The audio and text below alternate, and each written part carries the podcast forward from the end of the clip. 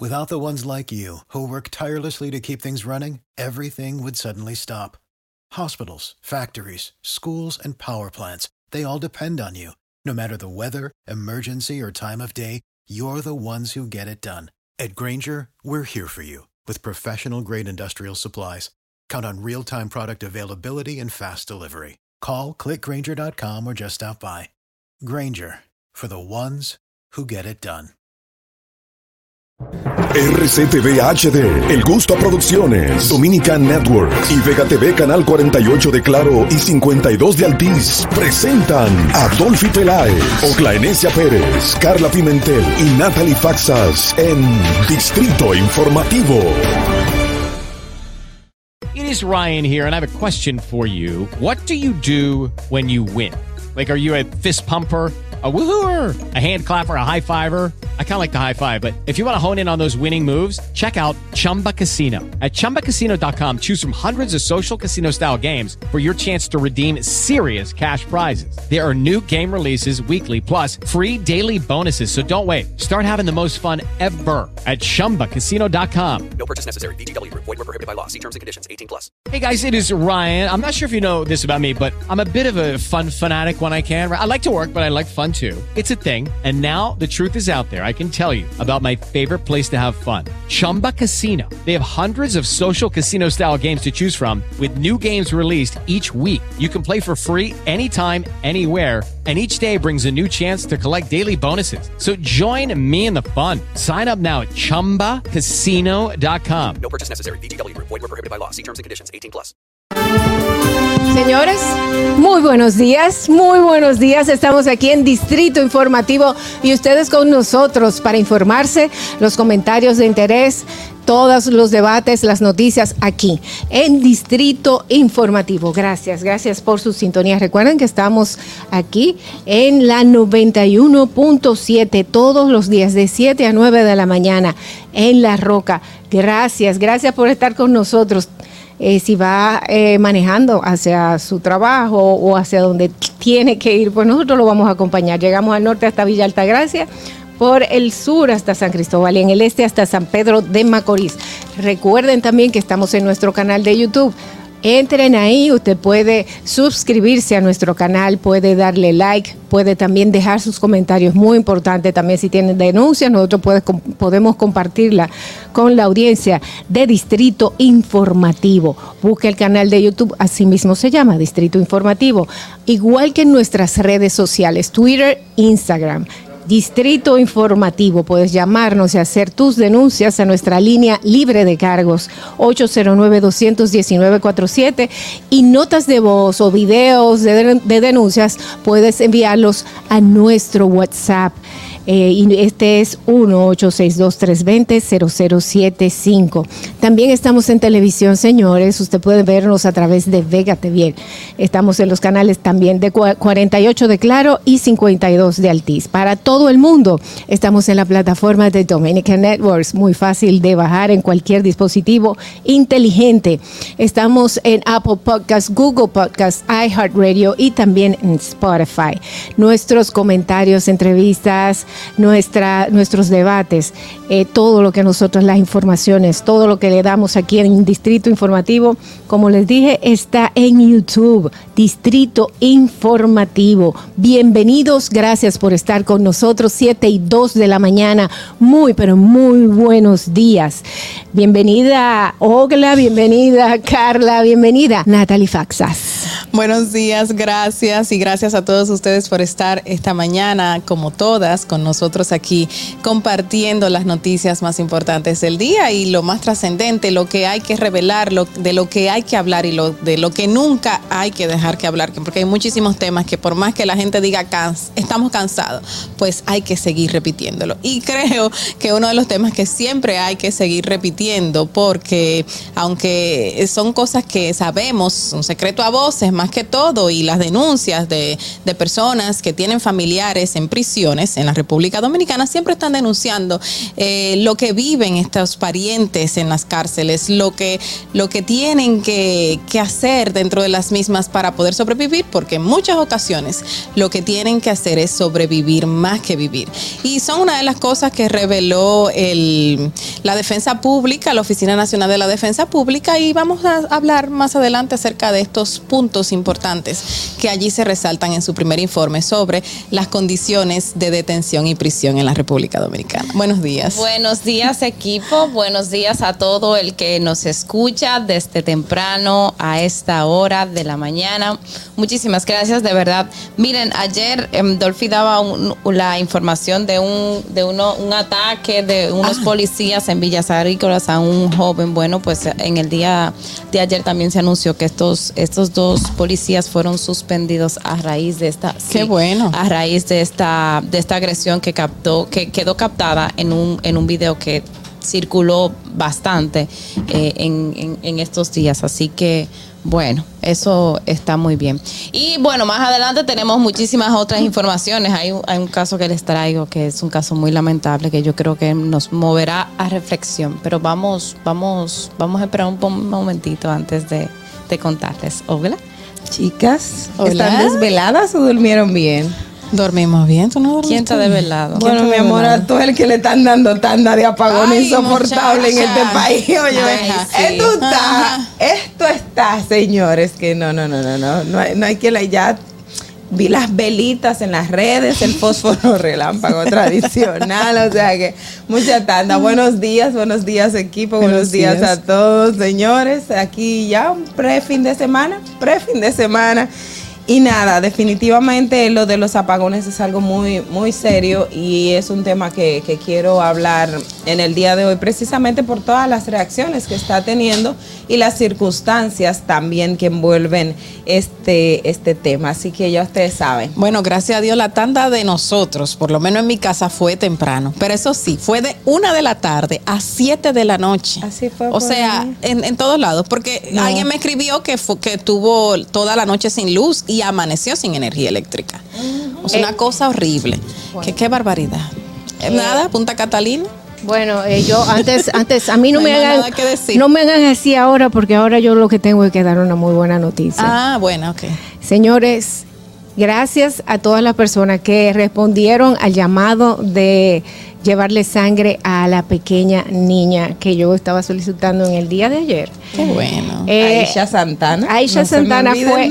Aisha Santana fue operada en el día de ayer, una operación muy delicada y gracias a Dios, pues y gracias a ustedes los que respondieron, eh, eh, pues ella fue operada y salió con éxito. Aún está en cuidado intensivo, va a estar delicadita por un tiempo, pero esos dos meses de vida que le daban, pues ya se ha extendido a, a una a, a un, a una vida normal. Qué bueno, qué bonito. Eh, la misma expectativa que tenemos todos, que vamos a estar más, eh, en realidad, eh, dependiendo no de, un diagnóstico médico, sino de lo que nos traiga el destino. Con Dios delante, pues, y vamos a continuar nuestras oraciones para que se, eh, se, recupere ya de su operación, igual que todos los niños que hemos estado operando durante esta semana en la jornada de la Fundación de David Ortiz con la Fundación Heart Trust. Muchísimas gracias, señores, muchísimas gracias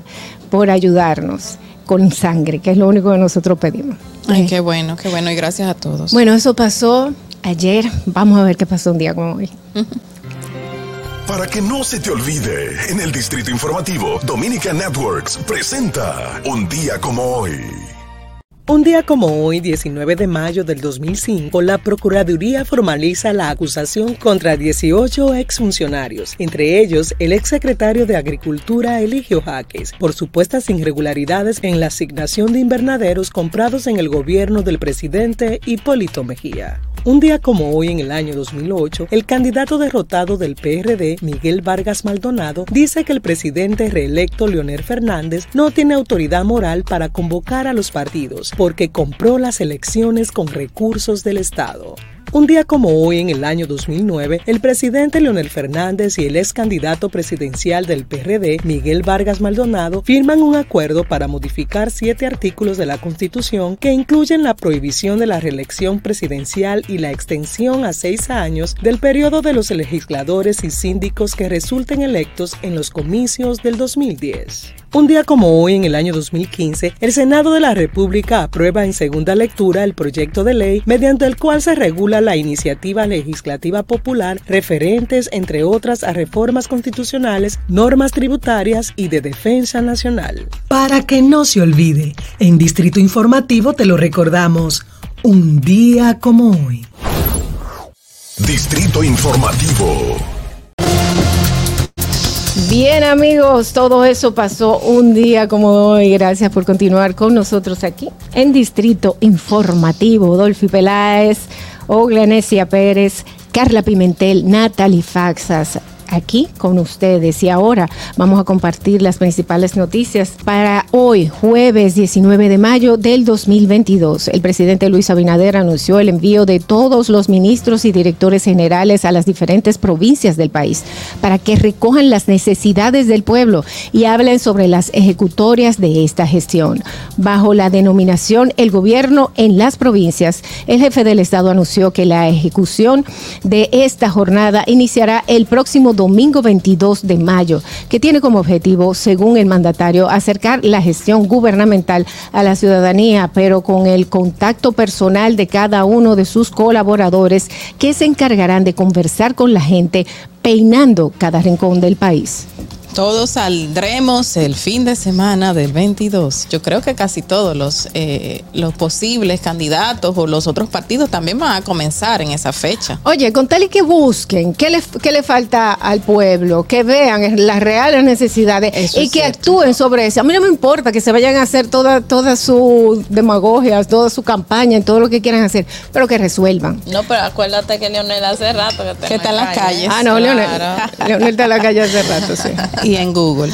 Señores, en otra información. Dios mío, no sé si alguien tuvo la oportunidad de meterse en Google. Y- yo, el primer ay, día que lo hice, yo lo hice el primer día. Google me, me recordó, eh, yo, yo creo que debería ser tendencia, pero yo me quedé como, oh Dios, es verdad, todo esto ha pasado. Señores, en otra información, el director de la Oficina Nacional de Defensa Pública, y hablábamos de esto en un inicio, Rodolfo Valentín, dio a conocer el informe Condiciones de Detección y Prisión del año 2021, donde explicó que la República Dominicana tiene uno de los índices más altos de hacinamiento y que en las cárceles tradicionales se tratan a los internos de forma degradante y en muchas ocasiones sufren de violencia física y psicológica. El informe reveló también que el 40% de los internos de las 19 cárceles del modelo tradicional duermen en el suelo y una gran cantidad de personas se encuentran en prisión preventiva acusadas de por delitos menores. Más adelante le tendremos otros detallitos acerca de este informe. Y en otra información, el gobierno dominicano no contempla o no tiene contemplado retornar- retomar las medidas de restricción contra el COVID-19, aunque hay un aumento de casos de la enfermedad en los últimos días. A pesar de que la Organización Panamericana de la Salud sugirió a las, a autoridades mantener la vigilancia del COVID-19 y el uso de la mascarilla en lugares, en lugares cerrados, el presidente de la República consideró que el país ha sido un ejemplo en el manejo de la pandemia cuidado de salud y la recuperación de la economía. Válido es recordar que si, si bien tenemos aumento de casos, eh, la, la cantidad no es significativa en comparación de cuando se dispuso el retiro de, de las mascarillas y el uso de las medidas de restricción. Básicamente es tener cuidado, estar ojo avisor, pero no es un tema tampoco para alarmarse en estos momentos. Bueno, pero por otro lado, hay, eh, eh, se ha doblado la cantidad de que, en la cantidad que nosotros teníamos de infectados diarios, ha- se ha Sí, duplicado. claro. Entonces, como hay una nueva variante de Omicron que es también muy muy infecciosa, una que Muy muy conta- contagiosa. muy Muy contagiosa. contagiosa, eh, puede que nosotros que ya tenemos un tiempo que nos hicimos la, la segunda o la tercera vacuna, eh, a- aquellas que no se han puesto la tercera vacuna, chequen en el día de hoy dónde hay un puesto de vacunación, porque este éxito que hemos relativo que hemos tenido, República Dominicana, ha sido por estas medidas que hemos tomado de vacunarnos y ya depende de nosotros. Vamos a buscar a donde está el centro de vacunación y vamos a, a darnos esa otra dosis, ese refuerzo necesario para que no nos veamos afectados como está Estados Unidos, por ejemplo, en este momento, como está China, que está cerrado y otros lugares. Así es. Bueno, y en otra información, un alto déficit de generación energética está provocando prolongados apagones que sufren distintos sectores de la capital y otras provincias del país. La situación es generada debe- debido a la salida de ocho- 800 megavatios del sistema eléctrico nacional interconectado. Dentro de las plantas que se encuentran fuera del sistema están las dos unidades de los Mina, Punta Catalina 1, debido a mantenimiento, e Itabo por un problema de sargazo en la playa de Barahona. Más adelante mi compañera Ogla estará dando otros detalles de otros detallitos de esto, de esta situación. Miren, y siguiendo con un tema que ustedes mismas y, eh, y yo he mencionado aquí en Distrito Informativo, es el que en la continuación de las investigaciones contra el director de la Junta Distrital Palmarejo Villalinda, José Lin Valdés Mora, por provocar serios daños ecológicos en el corte ilegal de cientos de árboles de caoba, la Procuraduría Ambiental ocupó más de 200 troncos de la madera durante los allanamientos a dos cerrajeros aserraderos. El titular de la Procura- Procuraduría Especializada para la Defensa del Medio Ambiente y los Recursos Naturales, Francisco Contreras, explicó que la acción se llevó a cabo en seguimiento, obviamente, a esta investigación. Y cito, las investigaciones nos han llevado a dos aserraderos donde fue llevado en un camión del ayuntamiento y de uno de los aserraderos madera de la que se desmontó en el área verde de la alcaldía de Los Parmarejos. Eh, este aserradero tiene esta cantidad de de, de, obviamente madera debido a esa situación que se presentó y por lo cual ya el señor eh, director de la Junta Distrital del Palmarejo está siendo investigado. Bueno, bueno, esto es un, un caso eh, a tomar en, en consideraciones que no se debe, no se debe, mm, no es, no es un caso a la ligera, no es un caso a la ligera. y Me nada. parece correcto lo, que- lo que están haciendo las autoridades en, en ese sentido.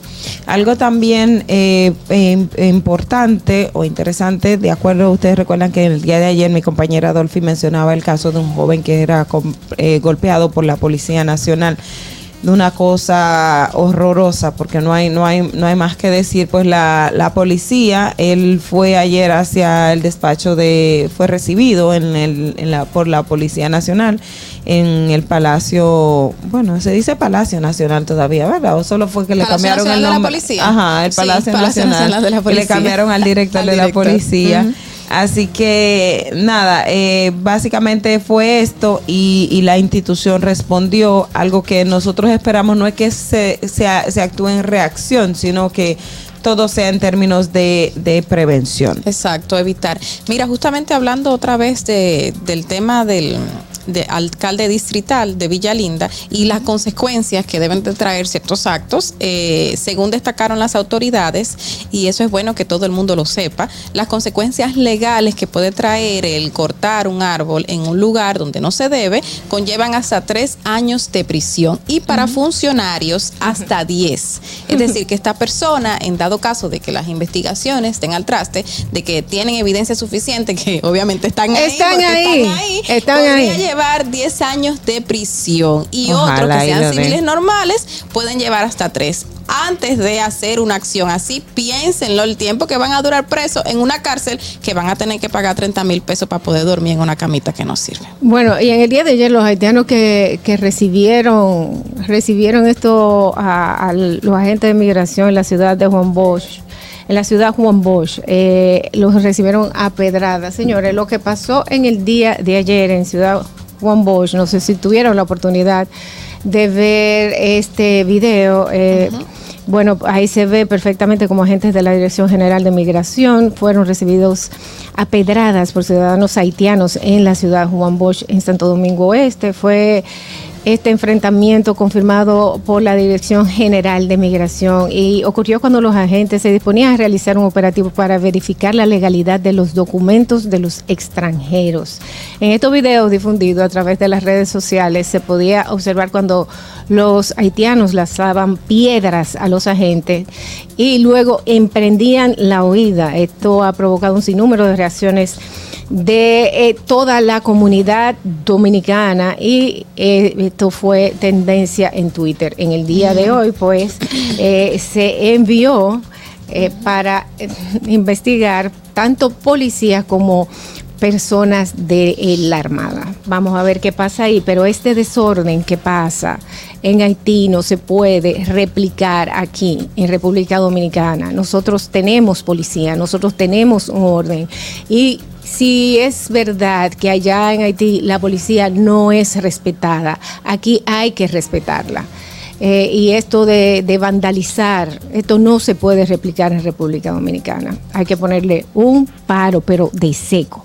Bueno, eh, a continuación eh, vamos, señores, a hacer una breve pausa y regresamos. Qué- Quédese con nosotros aquí en Distrito Informativo. Tenemos tremendo programa para ustedes. ¿Viste qué rápido? Ya regresamos a tu distrito informativo. 7 y 21 de la mañana. Buenos días, señores. Usted que está ahora montándose en su vehículo, vaya al paso, vaya contento y vaya informándose con nosotros aquí en Distrito Informativo. Vamos a comenzar los comentarios de nuestras periodistas. Es el turno de Ogla Pimentel. En el distrito informativo te presentamos el comentario de la periodista Ogla Enesia Pérez. Eh, Ogla, Ogla, debo, debo, de, debo de excusarme porque la verdad es que No, mezclé, pero no. mezclé tu nombre con el apellido de Carla. Es que no Ogla mucho, Pérez. tranquila, tranquila. Adelante, adelante. Aparte de ya el bumper está ahí, la gente sabe, no se preocupe, eso no es problema. Miren, eh, señores, yo hace un tiempo tengo el inversor en la casa y yo decía, conchale, yo como que debería despegar esto porque ya no lo necesito, eh, el inversor no funciona. Sin embargo, sin embargo, esta semana hemos tenido una tanda de apagones muy fuertes y ya ahí me, me pongo eh, un poco más seria porque la situación se está sintiendo en todas las provincias del país y no es solamente un tema de un apagón de 3, 4 horas, no, no, no. Tenemos reportes de gente que tienen apagones de hasta 12 horas, 18 horas. Todavía no, no he leído eh, de personas con 24 horas de apagón, pero no, no lo dudo, no lo dudo. Y precisamente eh, en esta semana y parte de la semana pasada, ustedes escuchaban, veíamos, por ejemplo, lo que decía Celso Marrancini con relación a suministros de, eh, para el tema de Punta Catalina o para el, para el tema energético. Estábamos escuchando del mantenimiento a, la, a una de las centrales de, o una de las, de, de las plantas en Punta Catalina, una de las centrales.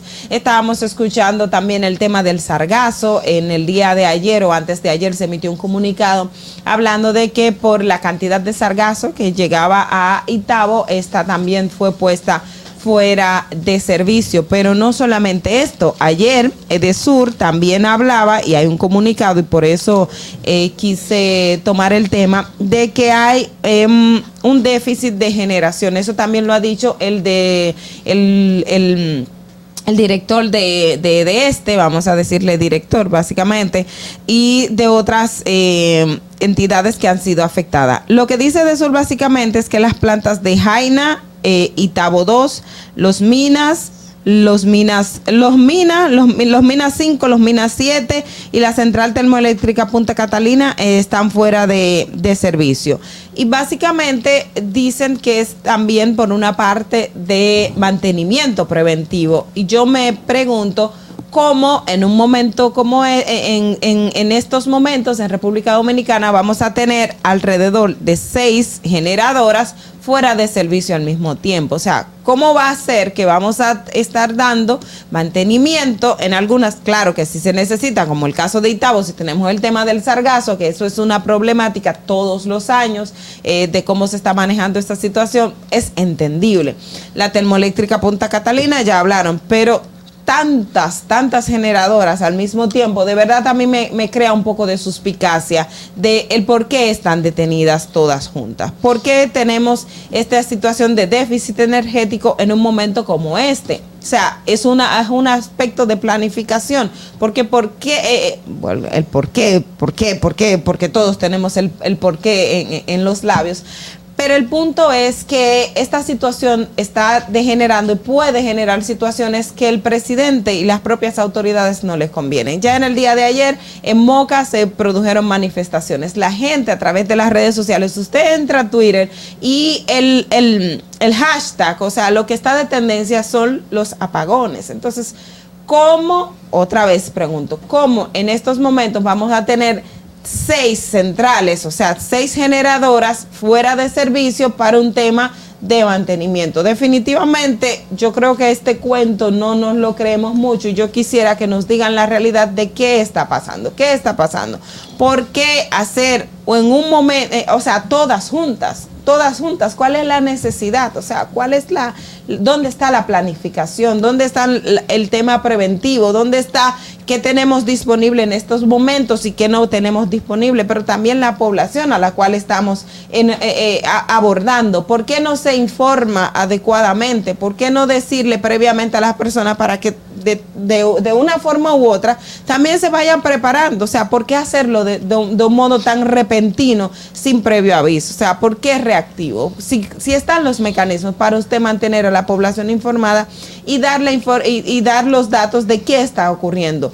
¿Por qué tenemos que tener mantenimiento a seis centrales termoeléctricas juntas? Y lo, lo digo porque también la, la, en, en algunos sectores, por ejemplo, tenían 24 horas, ya que es casi todo el Santo Domingo, una buena parte de la ciudad está en esos procesos. Entonces, ¿por qué no hacerlo sectorizado? O sea, si usted va a cortar y necesita, y estamos teniendo el déficit, bueno, entonces vamos a programarlo. Miren, en tal sector, eh, de tal hora a tal hora, usted va a tener una interrupción eh, del sistema energético. De tal hora a tal hora se va a dividir, pero no hacerlo de la forma abrupta en que la estamos teniendo ahora mismo porque genera un malestar social, genera una indignación y genera un conflicto que no le conviene a las autoridades en estos momentos y nos están dejando entender que no hay una correcta planificación en ese sentido. Así que básicamente es un llamado porque la población está eh, airada, vamos a decirlo así, estamos, estamos todos, los que tienen inversor se pueden por lo menos mantener un momentito,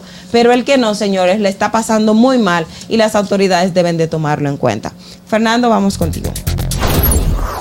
Distrito Informativo.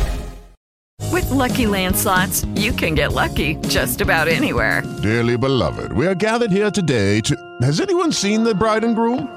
Sorry, sorry, we're here. We were getting lucky in the limo and we lost track of time. No, Lucky Land Casino, with cash prizes that add up quicker than a guest registry. In that case, I pronounce you lucky. Play for free at LuckyLandSlots.com. Daily bonuses are waiting. No purchase necessary. Void where prohibited by law. 18 plus. Terms and conditions apply. See website for details. Hello, it is Ryan, and I was on a flight the other day playing one of my favorite social spin slot games on chumbacasino.com. I looked over the person sitting next to me, and you know what they were doing? They were also playing Chumba Casino. Coincidence? I think not. Everybody's loving having fun with it. Chumba Casino is home to hundreds of casino style games that you can play for free anytime, anywhere even at 30,000 feet. So sign up now at ChumbaCasino.com to claim your free welcome bonus. That's ChumbaCasino.com and live the Chumba life. No purchase necessary. Group. Void prohibited by law. See terms and conditions. 18 plus. Yo creo que el cuento es más corto, más largo, pero no es ese. No, no es. No es ese. Eh, también dicen que, ah, no, que esos son apagones administrativos. Programados. No, admini- lo que yo entiendo es que eh, yo entiendo que esto o, o no, o hay un problema que no se quiere decir o simplemente lo están haciendo medalaganariamente, lo que es peor. Hay quienes sospechan que es un tema de recursos. De recursos. Que el gobierno le debe a la generadora y no se le está pagando, pero no puedo decirlo porque no tengo el dato. Vamos a investigar eso. Eso Pero- lo vamos a investigar desde el equipo económico. Exacto, por favor, Natalie. Sí, pero sí, sí decirte, y no es justificando, te digo de inicio, hay que investigar, pero sí cuando suceden los, cuando vienen las olas de calor, es, es con recurrencia, aumenta la demanda de la energía eléctrica y eso muchas veces produce esto que estamos viendo. No estoy diciendo que este sea el caso, pero es con recurrencia que ese tipo de cosas se dan en la- cuando llegan las horas de calor. Pero vamos a, eh, es, es un tema que está pendiente. Es un tema pendiente, pero de verdad, de verdad, el cuento no es ese. No. Vamos a continuar con los comentarios de nuestras periodistas. Es el turno de Carla Pimentel. En el Distrito Informativo te presentamos el comentario de la periodista Carla Pimentel. Bueno, sí, la Pimentel ahora. Ahora sí. Señores, la Oficina Nacional de la Defensa Pública, como antes mencionábamos, realizó un primer informe eh, sobre las condiciones de detección y prisión en la República Dominicana. Esto basado en el año pasado y todo lo que pudieron supervisar, ver y obtener de evidencias. Eh, para nadie es un secreto lo que se vive en las cárceles y, y eso es algo que constantemente se mantiene denunciando, desde personas allegadas a otros de que están ahí pasando la mil y una por un delito que cometieron, que para nada tampoco es necesario las condiciones en que tienen a una persona aquí en la República Dominicana, en muchas cárceles, el antiguo modelo de penitenciario, a pesar de que usted comete un delito, pero las condiciones en que está viviendo allí no deben ser tan inhumanas como hemos visto en alguna de las cárceles. Y esto, este informe nos recuerda el hacinamiento en que viven muchísimas personas, las condiciones de salubridad, las condiciones sanitarias en que se encuentran muchísimas personas dentro de las cárceles. Según el informe, el 62% de la población penitenciaria vive en hacinamiento.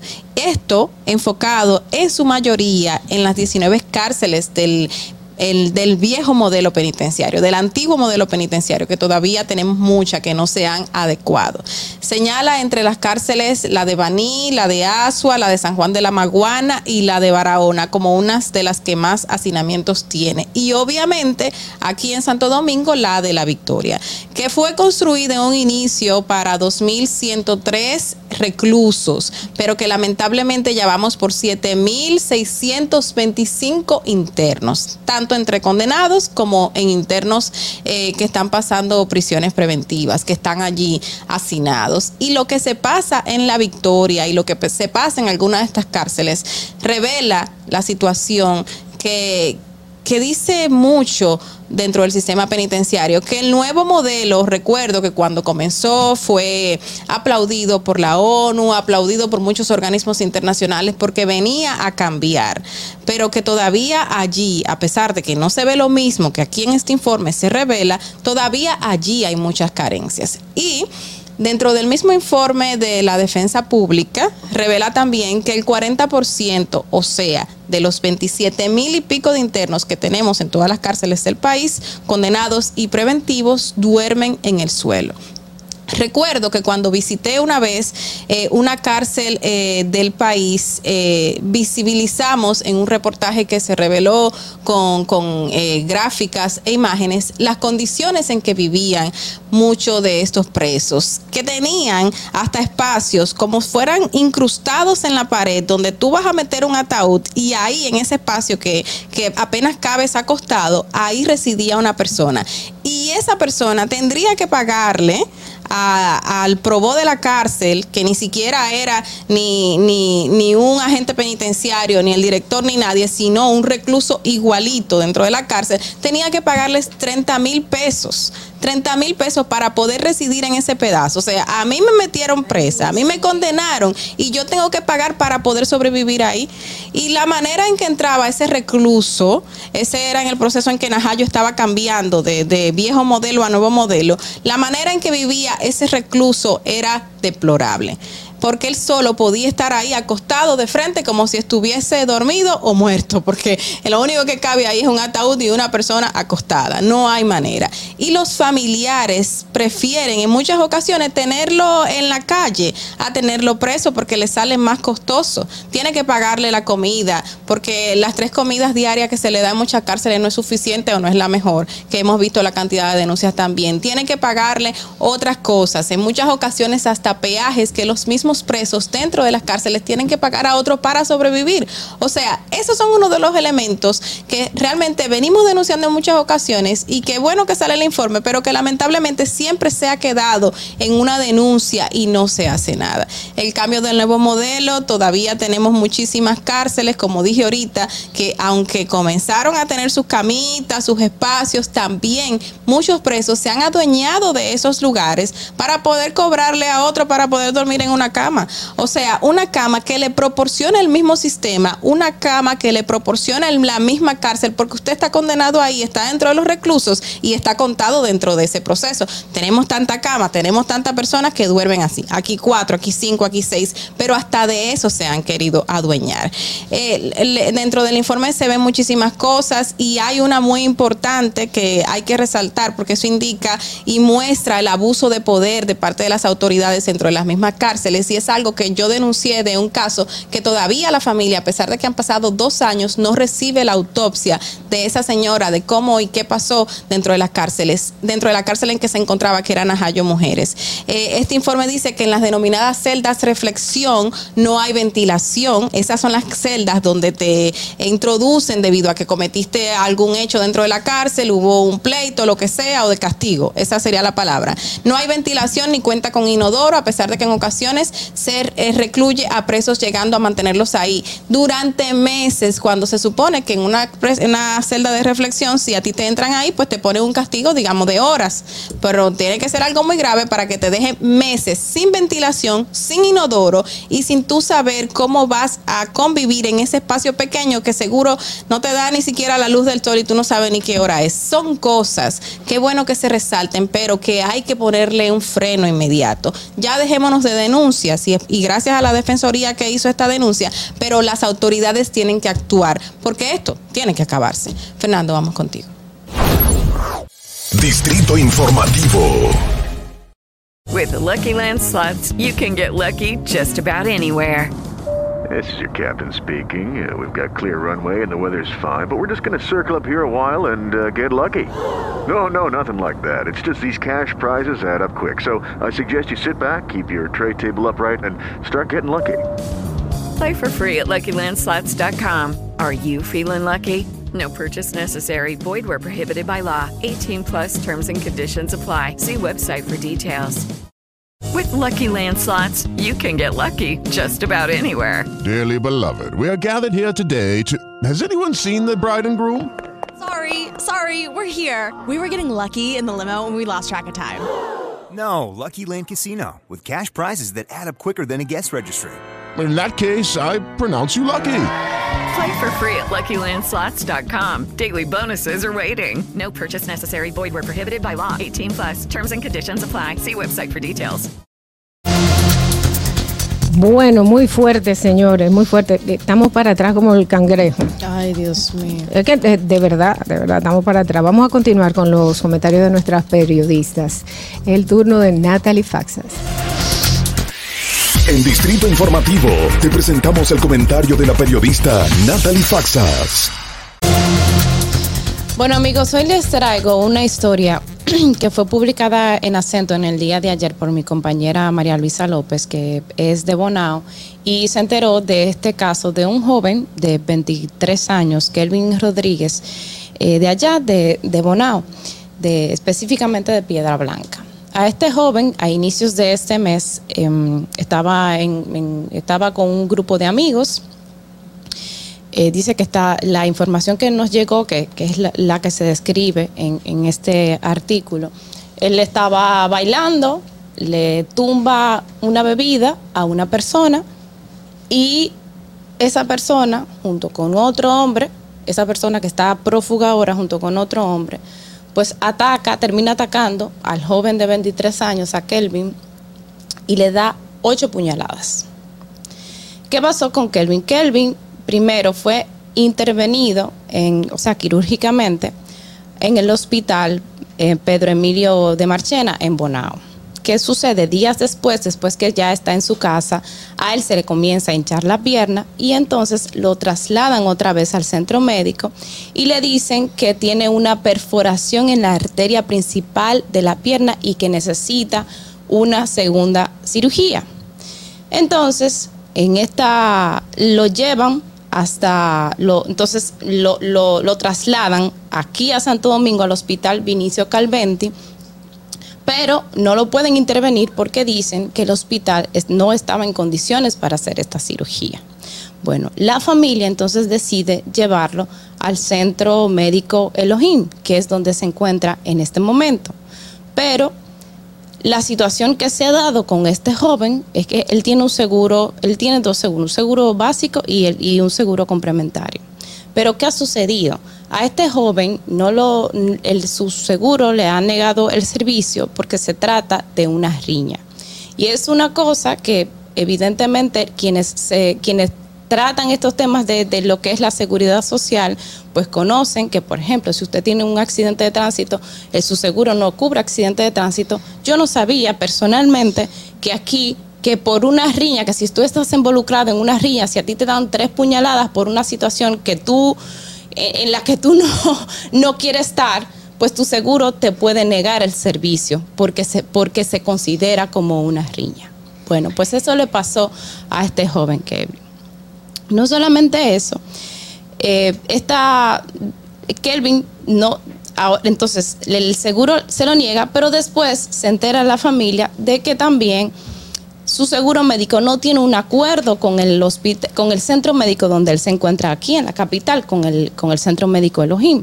Y entonces, como no se encuentra en, en el hospital, obviamente la familia tiene que asumir ese costo de, de, mantenerse ahí. Entonces, hay una serie de complicaciones que tiene. Otra, además de eso, no tiene, fíjense, no cubre seguro por riña.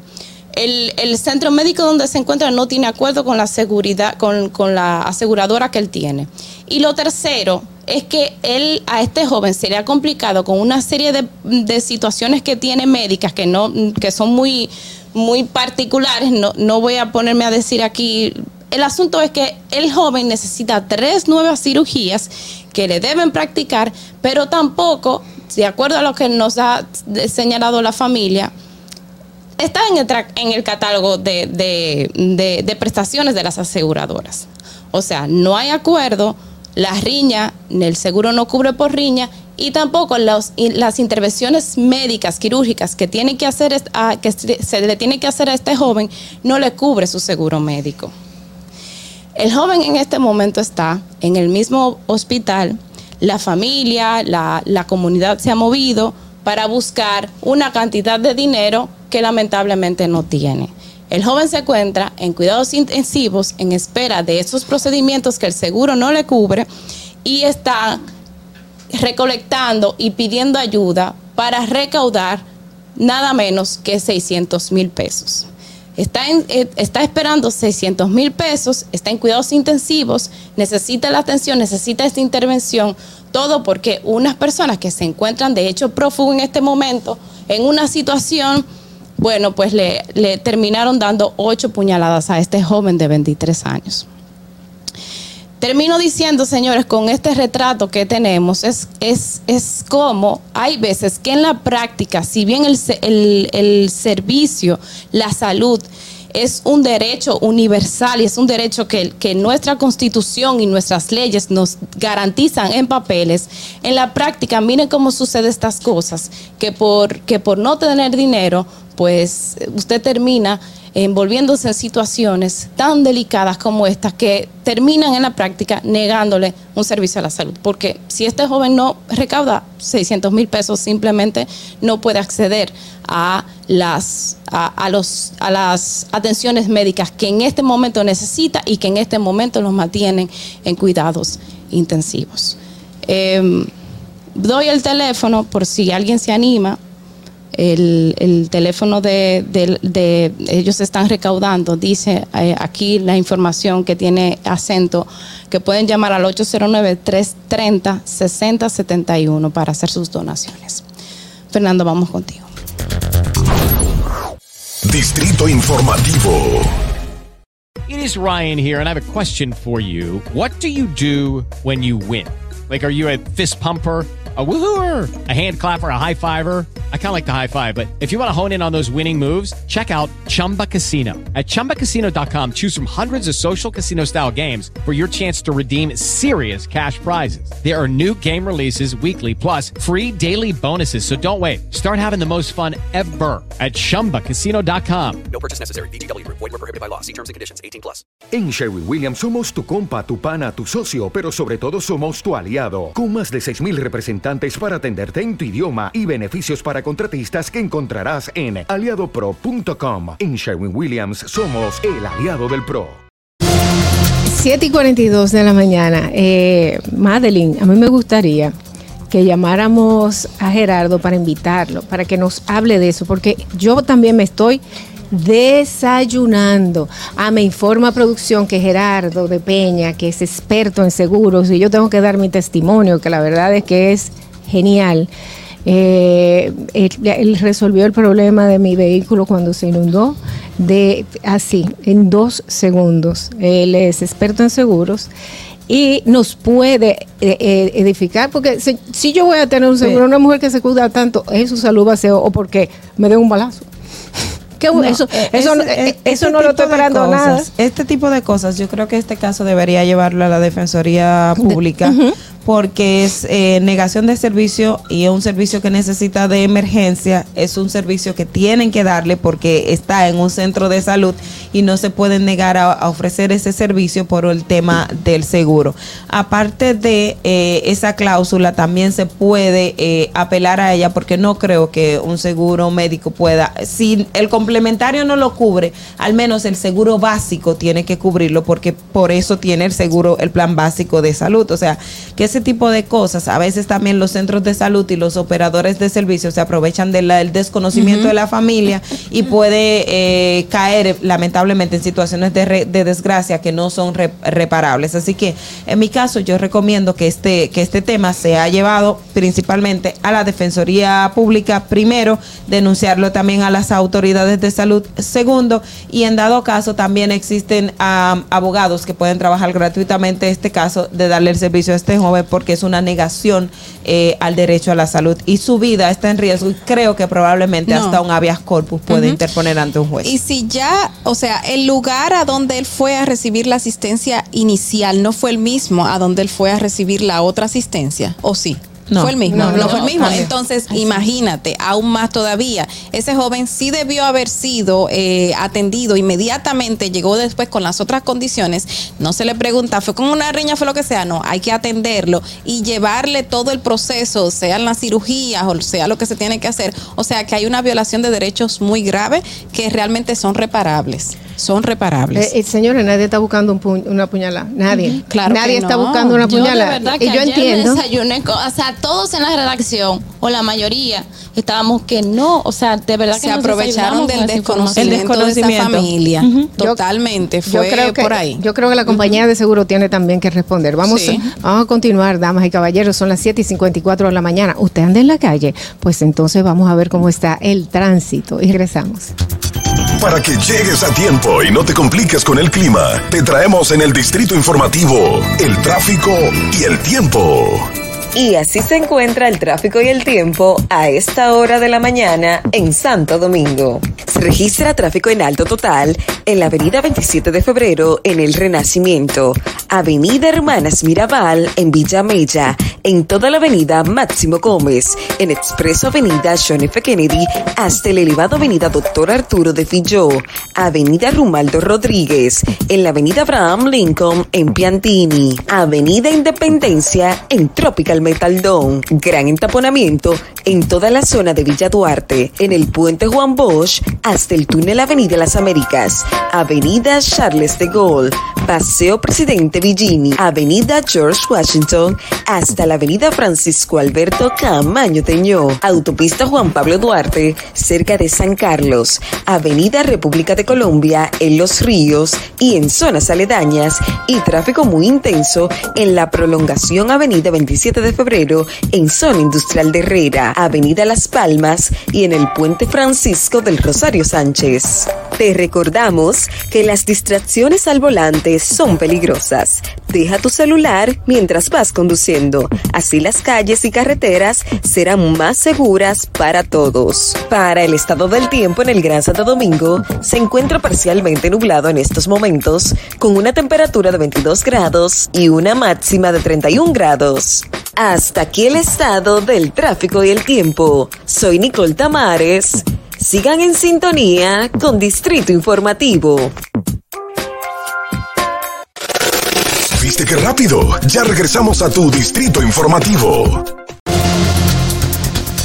Bien amigos, continuamos con Distrito Informativo, el nuevo orden de la radio. Yo soy Dolphy Peláez, me acompaña Oglanesia Pérez, lo dije bien, Carla Pimentel, Natalie Faxas. Y aquí estamos para informarle. Vamos a recibir a nuestra colaboradora Elizabeth Sánchez dentro de un momentito. Ella es experta de migración y preparadora de impuestos. Si usted tiene algún, eh, alguna pregunta, con esto, simplemente le quiero repetir nuestros teléfonos 809-219-47 y nuestro WhatsApp 1862320-0075 para que envíe sus notas de voz.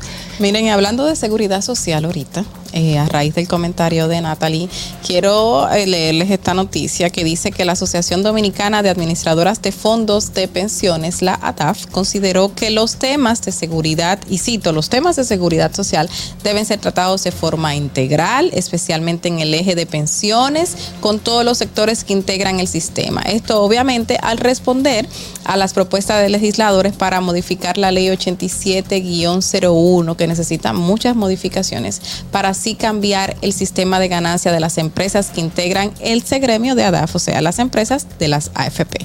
Eh, dice, enfocarse en un aspecto de los innumerables temas de una verdadera reforma, dice, no cumpliría el objetivo de garantizar un sistema de pensiones sostenibles.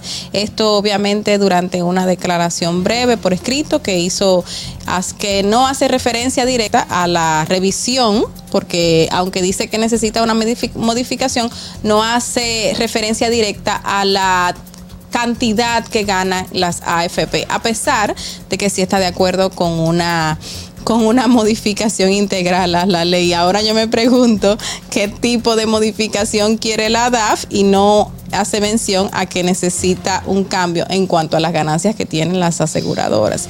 Y eso entra dentro de una serie de, de, dudas que todavía tenemos y cambios que se le está haciendo a la ley de manera al margen de lo que no se está conociendo en el Consejo Económico y Social, donde se está ah, en una mesa hablando acerca del tema. Y también entran dudas de qué va a pasar con este joven que Natalie mencionó ahorita y que mucha gente sufre vejaciones en, en, en, en los hospitales, en las clínicas porque sus aseguradoras eh, sociales de salud le, impiden recibir ciertos servicios. O sea, la Eh. modificación que necesita esa ley es tan grande y los cambios a las resoluciones y reglamentos que no se puede quedar solamente eh, en una mesa. Yo entiendo eh, y lo he visto porque, porque trabajo en eso, señores, que el, nos- el catálogo de servicios que cubre un seguro no se, no se renueva. Pero usted sabe que si se renueva la medicina. La medicina está en constante eh, avance y estamos siempre con nuevos estudios, mejores estudios. Pero para las aseguradoras es muy cómodo quedarse con el catálogo de 10 años atrás, porque son procedimientos que ya o no se hacen o simplemente cambiaron de nombre. Entonces hay que, hay o, que o tener... el mismo médico te dice, no, mira, yo no recomiendo ya ese tipo de estudios. Ese, esa- o, Porque o el ese estudio... ya está desfasado, entonces hazte este y cuando tú te haces este, ese no te lo cubre. Eh, no lo cubre, pero simplemente por el nombre, señores. Entonces, en esta reforma tenemos que buscar la forma de, de que esto sea renovado anualmente, anualmente, no antes. No des- perdón, no después, no, di que no dejar dos o tres años, no, anualmente para que se mantenga la cobertura al día con la, el avance de la medicina. Señora, Bueno, de hecho está contemplado que se debe periódicamente hacer una actualización del catálogo. pero del el problema es que periódicamente tiene que tener una fecha y tiene que ser. No, pero entonces ahí está el punto. El problema está que no se cumple. ¿De cu- cuándo fue la última vez? Bueno, hace poco se hizo y a mucho esfuerzo alguna Sí. cosita, pero es que el Consejo de la Seguridad Social no se reúne a esos puntos. ¿Por qué? Porque está contemplado, porque a quienes están ahí son los propios empresarios que tienen sus propios intereses y son los que tienen los recursos en las propias ARS. Entonces, eso siempre va en detrimento de la población. Ese es el problema. Duraron, permanecieron como tres o cuatro años sin reunirse para revisar, como cuatro años. Ahora ahora con este cambio del nuevo eh, director, presidente, no recuerdo cómo se llama el, el- el cargo de, del- del, del Superintendente. Bueno, Superintendente. Exacto. Eh, ahora con el cambio, no, del consejo específicamente. Bueno, pero todo esto lo vamos, a ver. todo de esto lo vamos a hablar con Gerardo De mañana Peña. de Peña. Vamos eh, en este momento a, a recibir a Elizabeth Sánchez, quien es experta en migración y preparadora de impuestos. Buenos días, Elizabeth, ¿cómo estás? Buenos días, ¿cómo están? Hola, Elizabeth. Bien, ya tú Hola, ves, buenos días. ya tú ves aquí echada peleando, peleando, estilo tú. Eh, tenemos, tenemos, tenemos varias preguntas para ti en el día de hoy, Elizabeth.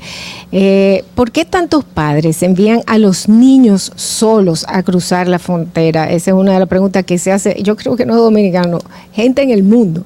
¿Por qué enviar niños solos a la frontera? ¿Cuál es el beneficio? El beneficio es que al, no solamente lo envían solos por la frontera, los padres estando fuera de aquí, sino también hay padres aquí que mandan a buscar los niños por la frontera. Aquí hay una, una ley, al- algo especial que se llama especial inmigrante joven, o sea, los niños huérfanos. Entonces, eh, cuando ellos saben esa ley, dicen, bueno, déjame mandarlo para que en determinado tiempo, porque eso no es de una vez que le otorgan una residencia, ellos aplican por esa especial de inmigración que es un el juvenile, que es por los niños o que son abandonados por ambos padres, o que son abandonados por uno de los padres o son abusados.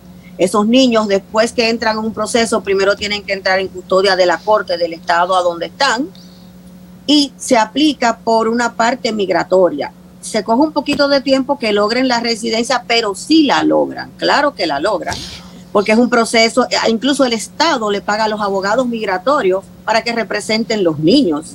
Pero He tenido espera. casos, per- perdón. Pero esos niños quedan, o sea, no van a quedar, ajá, quedan huérfanos, no van a estar al amparo de sus padres ni de sus familiares.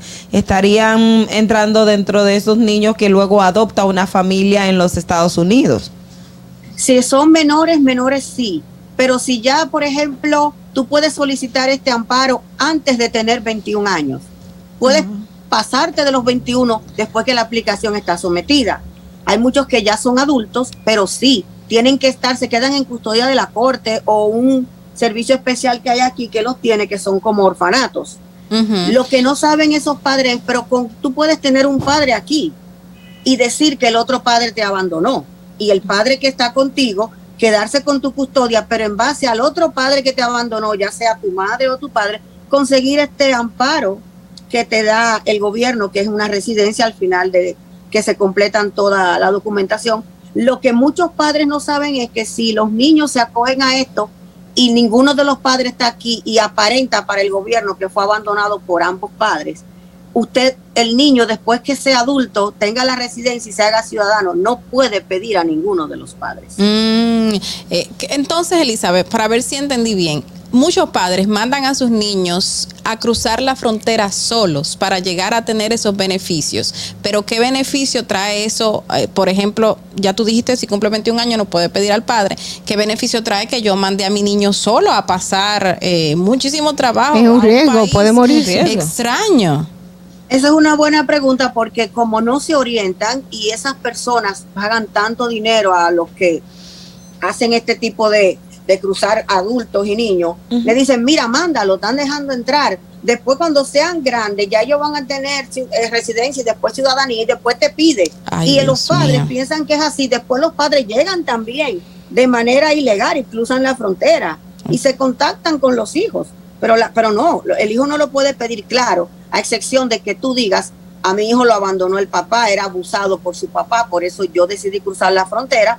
El niño sí tendría esa residencia y con el tiempo, si que, que el niño se pueda hacer ciudadano, ojo, el niño puede también entrarse al Army de aquí y pedir a su mamá o al padre que sigue, que tiene la custodia, no al padre abusado. Porque de la única manera que un hijo puede pedir a un padre y el padre que entró con presencia ilegal puede ajustar aquí es usted perteneciendo al Army, no a la reserva, no a la policía de cualquier estado, al Army. Elizabeth, lo que, lo que nos estás tratando de, de- de comentar o decir en el día de hoy es que un instrumento que puede, que sirve como de eh, apoyo o beneficio para alguna persona que está siendo víctima de abuso o abandono por parte de sus padres, otros lo estarían utilizando de forma eh, me da la, o sea, muy alegre y no y no tomando en cuenta este tipo de riesgos o, o lo que implica eh, este caso. Es, es, más o menos lo que nos, nos quieres decir. Es más o menos lo que la gente debería de aprender. Si es verdad que su hijo fue abusado por uno de los padres, usted es el papá, y el hijo era abusado por la madre, claro que sí, acoja a su hijo a esa condición si están aquí fuera de estatus migratorio.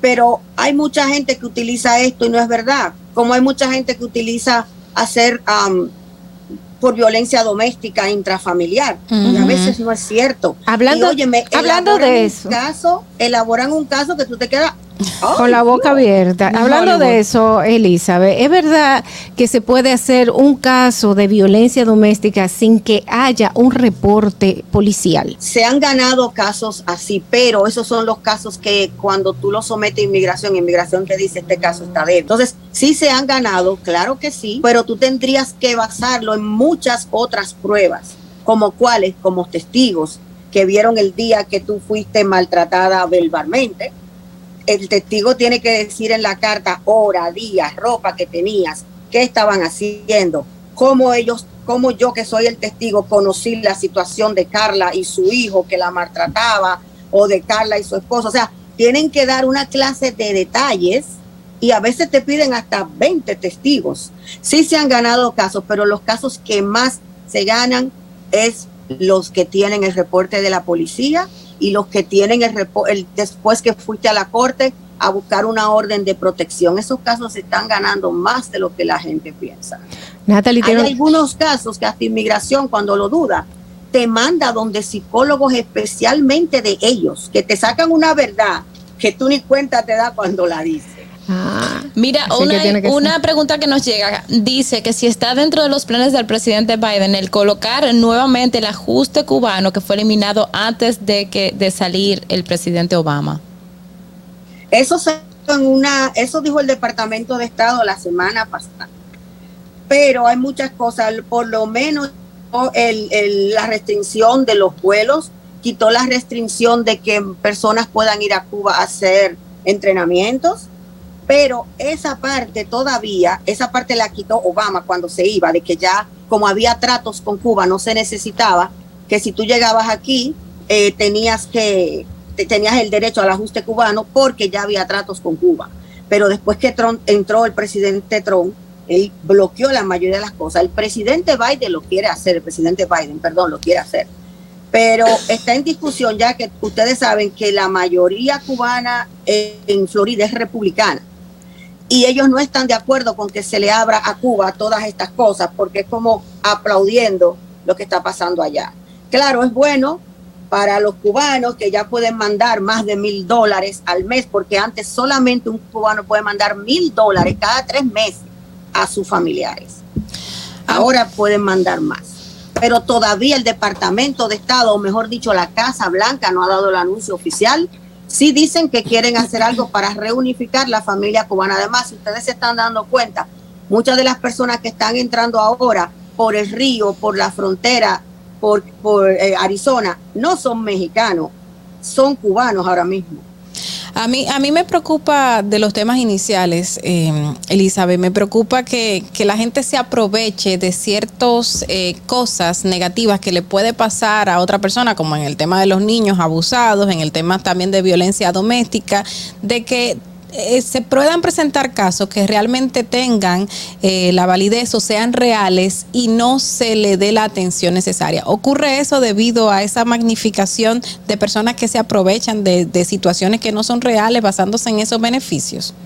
Ocurre más de lo que tú puedes pensar. Tengo un cliente que le hicimos la ciudadanía hace como tres años. Ahí es que yo me doy cuenta que él está amparado por esta, por, porque hizo su residencia por abandono cuando él hace su ciudadanía, que se juramenta, lo primero que me dice es, quiero pedir a mi mamá. Le dije, ¿y cómo tú hiciste el, el, la residencia por juvenil? ¿Quién te abandonó?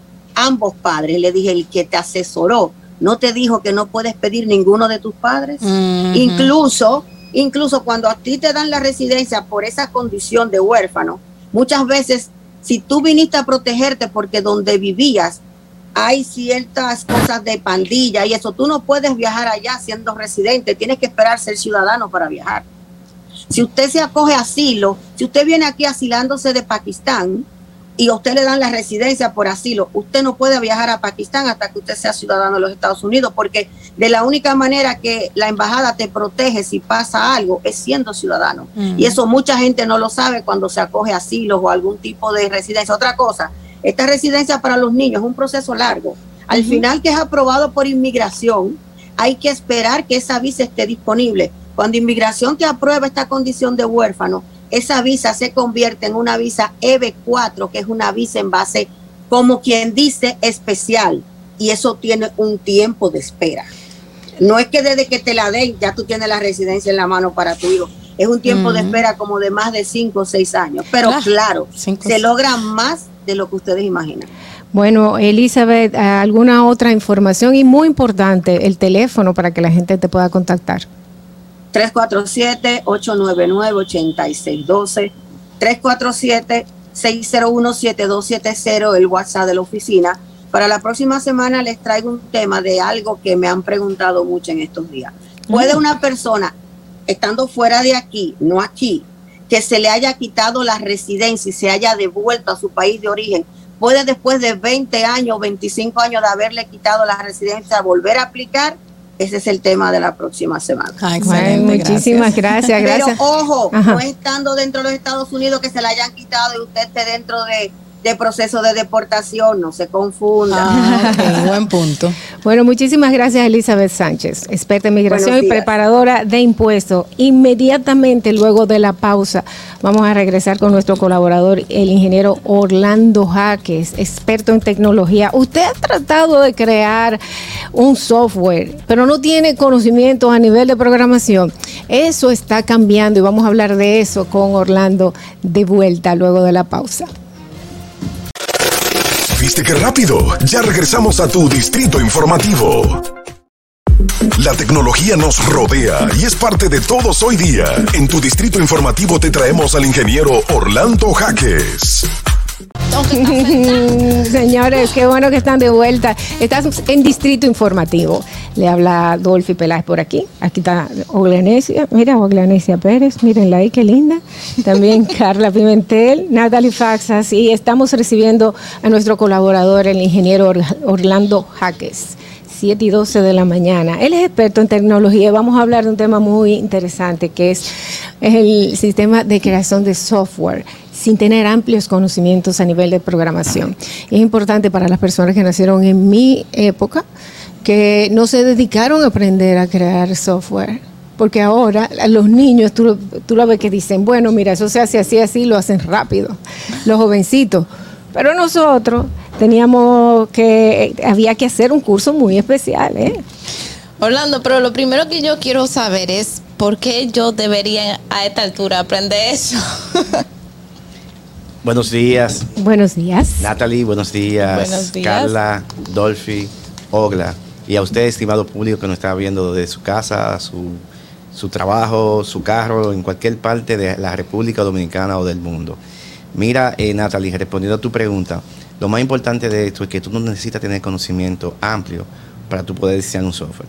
Antes de entrar en detalle, es prudente resaltar que anteriormente la creación de un sistema era prácticamente, era un maratón, era, era algo que venía un ingeniero en sistema y comenzaba a hacer un levantamiento de lo que él entendía que la empresa necesitaba como sistema.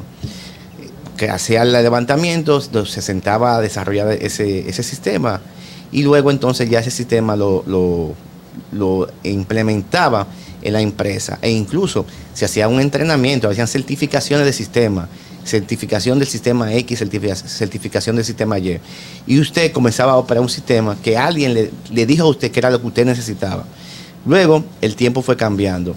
Entonces ya habían encargado de áreas que era lo que decidían, lo que querían del sistema, se reunían con, con esos ingenieros en sistema, valga la redundancia, y luego entonces ya en una combinación entre ambos, el ingeniero se sentaba y desarrollaba el sistema, lo implementaba y quizás el sistema estaba muy aterrizado. Sin embargo, hace unos cuantos años ya, eh, nos hemos dado cuenta que ya existen hasta abogados que ya estaban aprendiendo a generar códigos, a generar sistemas de, de, de creación de software y comenzaron a crear su sistema. ¿Por qué? Porque cada profesional, cada individuo es el que conoce lo que necesita. El sistema es lo que, lo que hace es, es un emulador de lo que usted quiere, donde usted organiza, donde usted visualiza las informaciones como usted la quiere y cuando usted la quiera. Entonces, se ha creado un idol o un framework o un, o un sistema de emulación donde usted, sin tener amplios conocimientos de, de desarrollo de sistema, usted puede crear un sistema. Pero eso es fácil, yo lo podría entender, Claro. Carla Pimentel. Mira, eh, Carla, eh, el Capital Humans es una institución que eh, radica en, en- en Europa, estima que para el año 2026, 7 de cada 10 empresas van a tener este, este tipo de desarrollo de sistema que se llama low code o poco códigos, así como se llama, poco códigos. Es decir, con poquito código usted va a crear un sistema. ¿Cómo se hace esto? Ujú. Bueno, existe un entorno de programación donde usted va seleccionando lo que usted quiere. A medida que usted va seleccionando, como si fuera un árbol, usted va diseñando su propia Es plantita. como una aplicación para hacer un software. Exactamente, es un Mm. emulador, es, es- es como si fuera un transductor, de manera visual a manera de código. Usted dice, por ejemplo, yo quiero que mi sistema tenga ocho ventanas. Usted, selecciona la ventana. Entonces, cada vez que usted selecciona una cosa de esta, él le va a generar el código fuente. Él le va a decir, a nivel, usted elige, elige el código que usted quiera. Por ejemplo, yo quiero programar en PHP. Por una o por Y, usted quiere programar en PHP, porque su, ingeniero que tiene la empresa conoce PHP. Y cualquier ayuda, cualquier mejora que hay que hacer en el sistema, él la va a hacer, porque conoce PHP. Entonces usted va a seleccionar PHP como sistema y usted va creando su propio sistema. A medida que usted va eligiendo su propio sistema, él va generando los códigos que usted va seleccionando. Luego de esto, él va a crear el árbol completo. Usted le va diciendo qué quiere en cada una de las cosas. Y él le va a crear un sistema. Y usted lo va a ver como un sistema, pero no solamente como un sistema, sino usted va a ver los códigos de ese sistema. Llegará un momento que si usted quiere hacer una modificación, usted no podrá hacerla directamente desde ese emulador o ese transductor. Usted ne- necesitará algún tipo de conocimiento de código de PHP. Pero eso en el camino usted lo va aprendiendo. Y en caso que usted no quiera aprenderlo, usted va a tener detrás de un ingeniero que sí le va a ayudar. Pero solamente ya en este caso sería hacer una pequeña modificación y no hacer el sistema Exactamente, completo. Exactamente. Incluso anteriormente se hacía un sistema y ya. Ahora nosotros queremos diferentes sistemas, di- diferentes aplicaciones, que eso también es algo importante. Diferentes aplicaciones. Usted puede generar su propia aplicación desde ese emulador, de ese framework que usted eligió. Pero ojo, aunque eso es una ventaja, hay una ventaja, ¿por qué? Porque, por ejemplo, hacer un sistema en una empresa lleva aproximadamente más de tres meses. Usted, en menos de una semana, usted puede crear su propio sistema. Existe un asunto de seguridad, donde el mismo sistema va a generar su código, su sistema de encriptación. Usted no tiene que partirse la cabeza qué tipo de encriptación, cómo lo va a encriptar el sistema, él hacer su encriptación. Y también eh, la parte de costo. El mismo empleado que le maneja la contabilidad va a ser el mismo empleado que va a diseñar su propio sistema, su propia aplicación de contabilidad. Pero para esto existen, yo traje algunos tips, siete tips que usted tiene que tomar en cuenta a la hora de usted elegir ese framework eh, o ese Ajá. transductor, porque existen diferentes tipos de, de emuladores, de framework que utilizan para crear un sistema. Ojo, hay algo que dice que lo que usted va a diseñar es lo que usted quiere. ¿Te entiende? Y nadie más sabe qué es lo que usted quiere que usted mismo. Entonces, imagínense diferentes empleados creando sus propias aplicaciones y sus propios sistemas que ellos sí entienden para poder trabajar. A- antes de que tú continúes con los puntos que Dolphy dijo para mi generación, por ejemplo, y Natalie preguntó, ¿a qué me sirve esto? Ahora mismo hay muchos jovencitos que se sientan en una computadora y crean todo un software, hacen aplicaciones. Es más, hay niños de cuatro años que juegan Roblox, por ejemplo, que es una cosa de construcción y tiene un sistema un poco extraño para mí, que yo veo que manejan esas cosas como si nada. Me imagino que para estos jóvenes aún será mucho más fácil Claro. cuando le pongan la mano. Es es decir, la costumbre hace el individuo.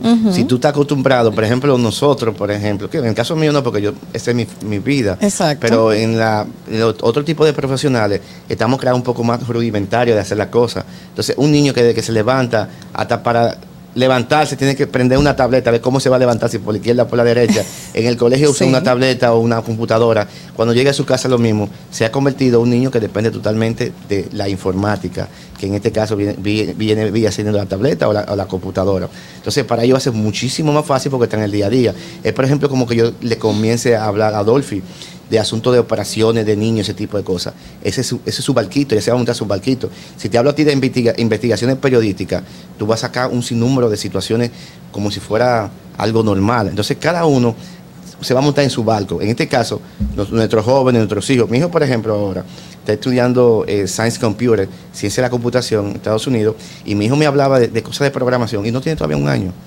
Mi hijo me está hablando de, de- de programación en 3D. Papi, mira lo que hice. Y yo, ok, está bien. Yo tengo que sentarme, tú sabes. Sí. Porque ya son cosas nuevas y, y es el día a día. Entonces ya yo, yo estoy un poco más en otra línea asentado. Entonces así mismo la vida, iba cambiando. Quizás nosotros nos comparamos con nuestros pa- padres y nuestros padres nos ven a nosotros como muy desarrollados para su tiempo. Y así va a seguir siendo la vida, la vida va a seguir cambiando. La vida es dinámica en el tiempo y hay que montarse en ese barquito de- del cambio. Mira, eh, a la hora de elegir ese sistema de low code, es imprudente también resaltar que aparte de low code, poco código, hay uno que se llama no code. Ese no Sin code, code. No tiene. no code, sin código. Ese no code no genera código. Eh, usted va creando solamente su aplicación o su, o su programa Según su necesidad, o y, sea, ya- y- y se va a hacer exactamente lo que usted hizo. No se va a poder modificar nada. O lo coge o lo deja. Entonces, ese tipo de, de sistema no es recomendable para una empresa porque al final nos vamos a, ser vamos a tener como una camisa de fuerza. Mira, a la hora de, de- de elegir el sistema de low code que usted va a utilizar en su empresa o, o de manera personal, lo más inter- interesante es que no tenga plantilla prediseñada. ¿Por qué? Porque si usted viene con una plantilla prediseñada, es decir, que el sistema le muestre cómo va a quedar su sistema, para cada redundancia. Si ese software va a quedar, de- se va a plantear de esa forma, con- mediante una plantilla, usted va a, ser- va a tener que adaptarse a esa plantilla que ya existe. Y Es no como va a desarrollar algo nuevo. Prediseñada, que existen diferentes... eh, La famosa de WordPress, que son Sí, que bien muchos- prediseñada. Entonces tú tienes limitación, porque si tienes una línea por ahí acá abajo, tú no le puedes cambiar esa línea porque viene con esa línea. Entonces, eso es lo primero que tienes que tener en cuenta. No utilizar eh, plantilla prediseñada. Y también asegurarse que tenga diferentes tipos de código de programación. ¿Por qué? Porque nosotros en la empresa, en la institución, tenemos ingenieros, tenemos técnicos o peritos que manejan códigos específicos. Si usted eligió un código, por ejemplo, como Perl, que es un código poco, po- eh, poco utilizado, para usted conseguir una gente que maneje Perl para poder manejar eso, vale la redundancia, va a ser un poco incómodo. ¿Por qué? Porque no todo el mundo maneja ese, lenguaje de programación. Y también eh, que tenga su servicio de base de datos en línea, interno, el mismo sistema. ¿Por qué? Porque si no pasa eso, a la hora de generar, generar los, las informaciones y no tiene una base de datos interna del sistema, usted va a tener que amarrarla con una base de datos externa y eso puede ser un poquito complicado. decir, Sí, porque estaría dando acceso a personas a la información. y a nivel de, seguridad también pasa, pasa lo que decía Ogla.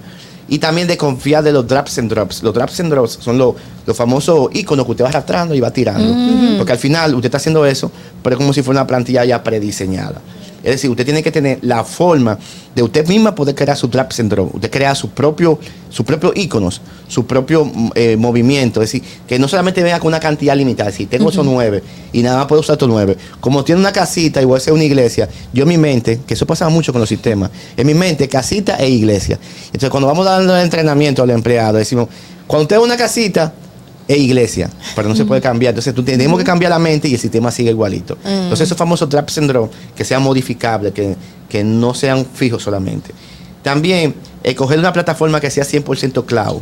100% cloud que esté completamente en la nube. Mm. Porque si a la hora de usted diseñar la aplicación o la página web o, o la- la- el sistema, usted no crea esa, esa, esa, esa información en la nube, la información va a quedar en su máquina. Y a la hora de un tercero usar la, la aplicación, le va a dar un sinnúmero de situaciones, porque va a tener que darle un permiso especial a esa persona que se van a conectar a una computadora X que se llama usted. Entonces eso significa que vamos a tener que tener la máquina encendida, tenemos que tener la máquina siempre con internet y bla, bla, bla. Entonces vamos a ir complicando lo que y se- la, solución demanda de, de- de- también de, de megas, de memoria y todo esto va a generar una Y complicación. también eh, que tenga un sistema de gobernanza. ¿Qué es lo que significa esto? Que a la hora que usted vaya creando su sistema, él, le vaya generando los códigos. Existen muchas veces este- algunas aplicaciones, algunos frameworks para crear el low code, que lo que hace es que esperan hasta el final para generar los códigos. Y después usted se da, cuenta que no se generan los códigos como usted entendía que debía de generarse o que trajo un error. Entonces, usted espera cinco o ocho días para crear algo, para darse cuenta al octavo día que había un problema. Es un poco como perder el tiempo. Y hay algo interesante, que nosotros todavía tenemos una duda, y es el asunto de costo bueno o malo. Nosotros entendemos que lo bueno es caro. Es caro. Y que lo malo es barato. Y lo que malo es barato. En muchas veces de la oportunidad sí pasa eso. Son principios de Pero, economía. pero es sí, un ¿Verdad? principio, como dice Natalie. Pero no siempre, bueno, en el caso quizás de los vehículos puede cambiar un chin eso. Pero no siempre lo, lo- lo- lo- lo bueno es, es caro y lo malo es barato. Entonces, no vamos a elegir un, un framework porque sea barato, no lo vamos a elegir porque es barato y no nos va a dar lo que queremos. Si el framework, aunque sea barato, nosotros tenemos lo que estamos buscando, esos, esos siete pips que yo acabo de mencionar, y cumplen con nuestras necesidades y cumplen con nuestro conocimiento, que, que se puede llamar así. Entonces vamos a elegir ese framework. Entonces no vamos a ahorrar un dinero. No vamos siempre, es caro, vamos a comprarlo porque eso es lo mejor. No, no, esto es caro. Entonces, ojo con eso, que siempre lo barato No, no siempre No sale siempre. no siempre lo barato No siempre sale sale caro. Entonces, básicamente, et- este, este sistema de programación va a ayudar a todos los profesionales. Hace seis años, yo estuve en Sudamérica y alguien me preguntaba algo. Y me decía un abogado que cómo, cómo él hacía para aprender a programar. Y yo me quedé así. Y yo dije, oh. Y yo dije, si todos los profesionales pensaran así, fuera un éxito. ¿Por qué? Porque no hay nadie más que sepa que usted mismo lo que usted quiere. Por ejemplo, cuando yo voy a crear un sistema, cuando yo voy a desarrollar un sistema, una grande empresa, una pequeña empresa o mediana empresa, yo me tengo que reunir con los encargados de área a preguntarle qué, ¿Qué ellos quieren. necesitan? Porque si yo vengo con mi idea enlatada de lo que yo creo que es bueno para ellos, primero van a pasar dos cosas. Que lo que yo le estoy dando, ellos ya se van a bloquear y no lo van a querer manejar.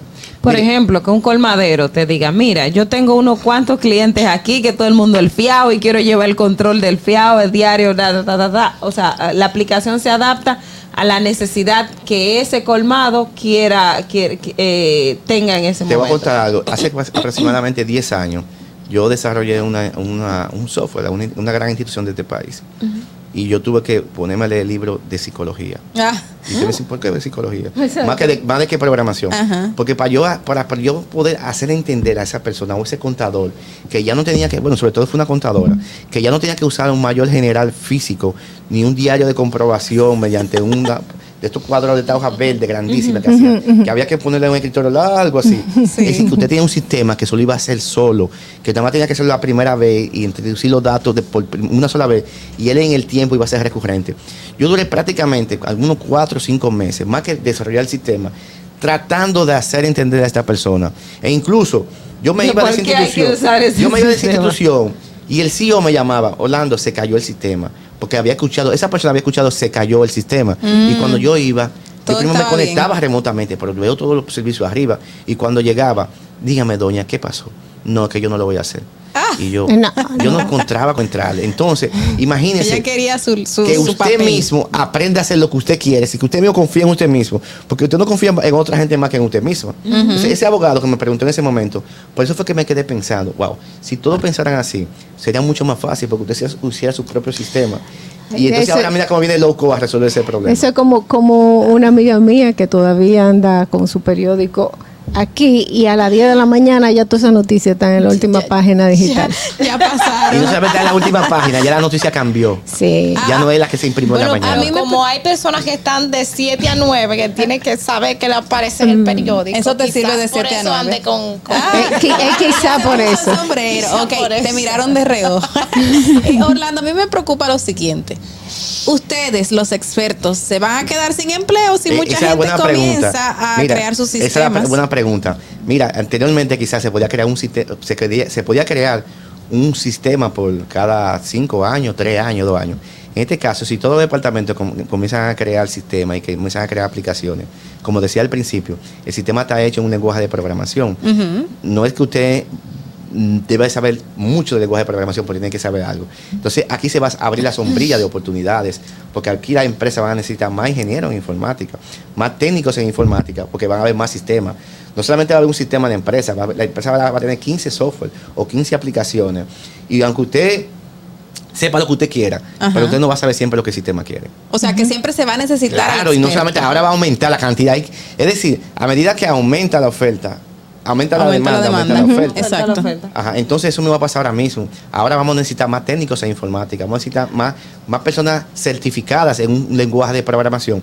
Porque Natalie va a tener cinco aplicaciones, tú vas a tener ocho, Dolphy va a tener cinco y Ogra va a tener cuatro. Entonces, ustedes al final, no, el enfoque de ustedes no va a ser del sistema, sino o de contabilidad, de recursos humanos. La necesidad. Entonces, exactamente, como hay mayor demanda, mayor oferta. Ah, Bueno, yo, veo que eso es muy interesante. Sí. Eh, ¿Algún, algún nombre, alguna página web de que la gente pueda acercarse para chequear a ver si puede hacer su sistema eh, personalizado? Bueno, baja así mismo low code, así que se llama low code. Low code, software o sea, low code. software low y que code. tenga y que a la hora de, de descargar ese software que contengan esos siete pips que le dimos al principio Que Eh. te- porque con eso se van a asegurar como le dije al principio eh, usted puede descargar un, un- un- un framework de esta naturaleza pero si no contiene esto usted va a crear un, un programa como decía Ogla eh, ya enlatado y quizás no la mejor lata que, que- que se te va a elegir en ese momento Claro, claro. Eh, bueno, L-O-W-C-O-D-E, low code. Eso es lo que nos trajo hoy eh, el ingeniero Orlando Jaques. Él es experto en tecnología y la verdad es que ahora tenemos más opciones. Natalie, vamos, vamos a chequear a ver si podemos hacer un sistema Yo voy a para aquí. ustedes que para la próxima semana cada quien me presente qué hizo en low code Bueno, Orlando. bueno, yo tengo desde ahora. que nada. Orlando, te va a quemar en examen los pies izquierdos en ese caso. se No puede puedo aprender se puede aprender Yo, yo voy a ver qué tan, qué tan complicado o fácil puede ser, porque, porque podemos hacer algo que puede ser bueno, no tan solo para este programa, para el otro, para la misma fundación. Vamos a ver. No te prometo que voy a tener éxito, pero sí te prometo que lo voy a ver. vamos a ayudar Muchísimas gracias, Orlando Jaques. Vamos a hacer una breve pausa, pero antes veamos cómo está el tránsito en Santo Domingo. Para que llegues a tiempo y no te compliques con el clima, te traemos en el distrito informativo el tráfico y el tiempo.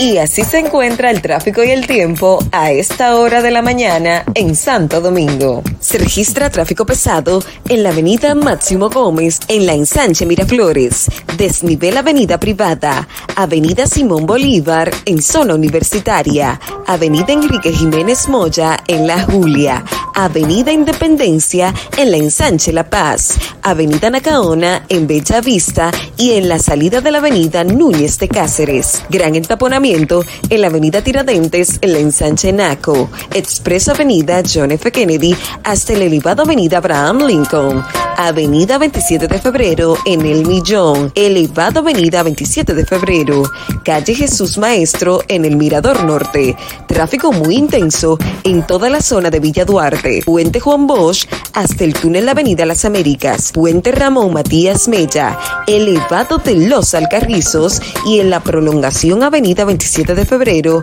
en zona industrial de Herrera. Te recordamos que las distracciones al volante son peligrosas.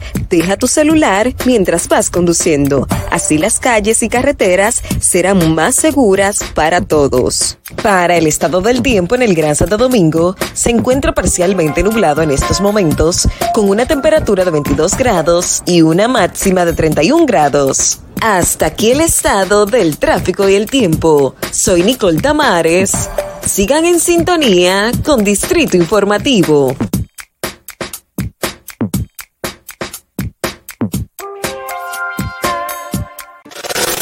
¿Viste qué rápido? Ya regresamos a tu distrito informativo. Bien amigos, estamos de regreso en Distrito Informativo, son las 8 y 36 de la mañana.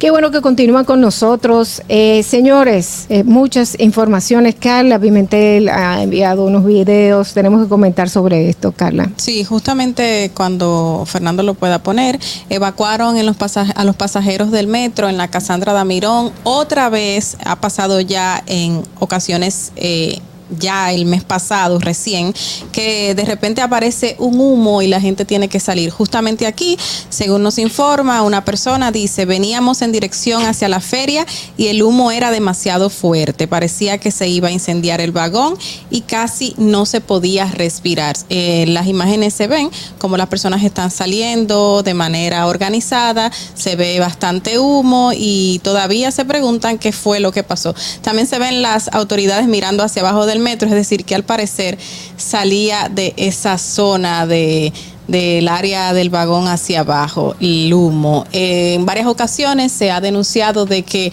la forma en que está tratando de como frenar el metro tiene problemas y ese contacto hace que hasta se hayan producido ciertas chispas, es decir, que algo más está pasando y las autoridades todavía no han dado reacción. Esto pasó en la línea 1, pero también la semana pasada pasó en la línea 2 un incidente similar y la Dirección de Comunicaciones del Metro no dio informaciones más que era algo que ocurría de momento y que se iba a resolver. O sea que se minimizaron los hechos que ocurrieron en esa ocasión. Bueno, eh, información, porque la gente está utilizando esto como transporte.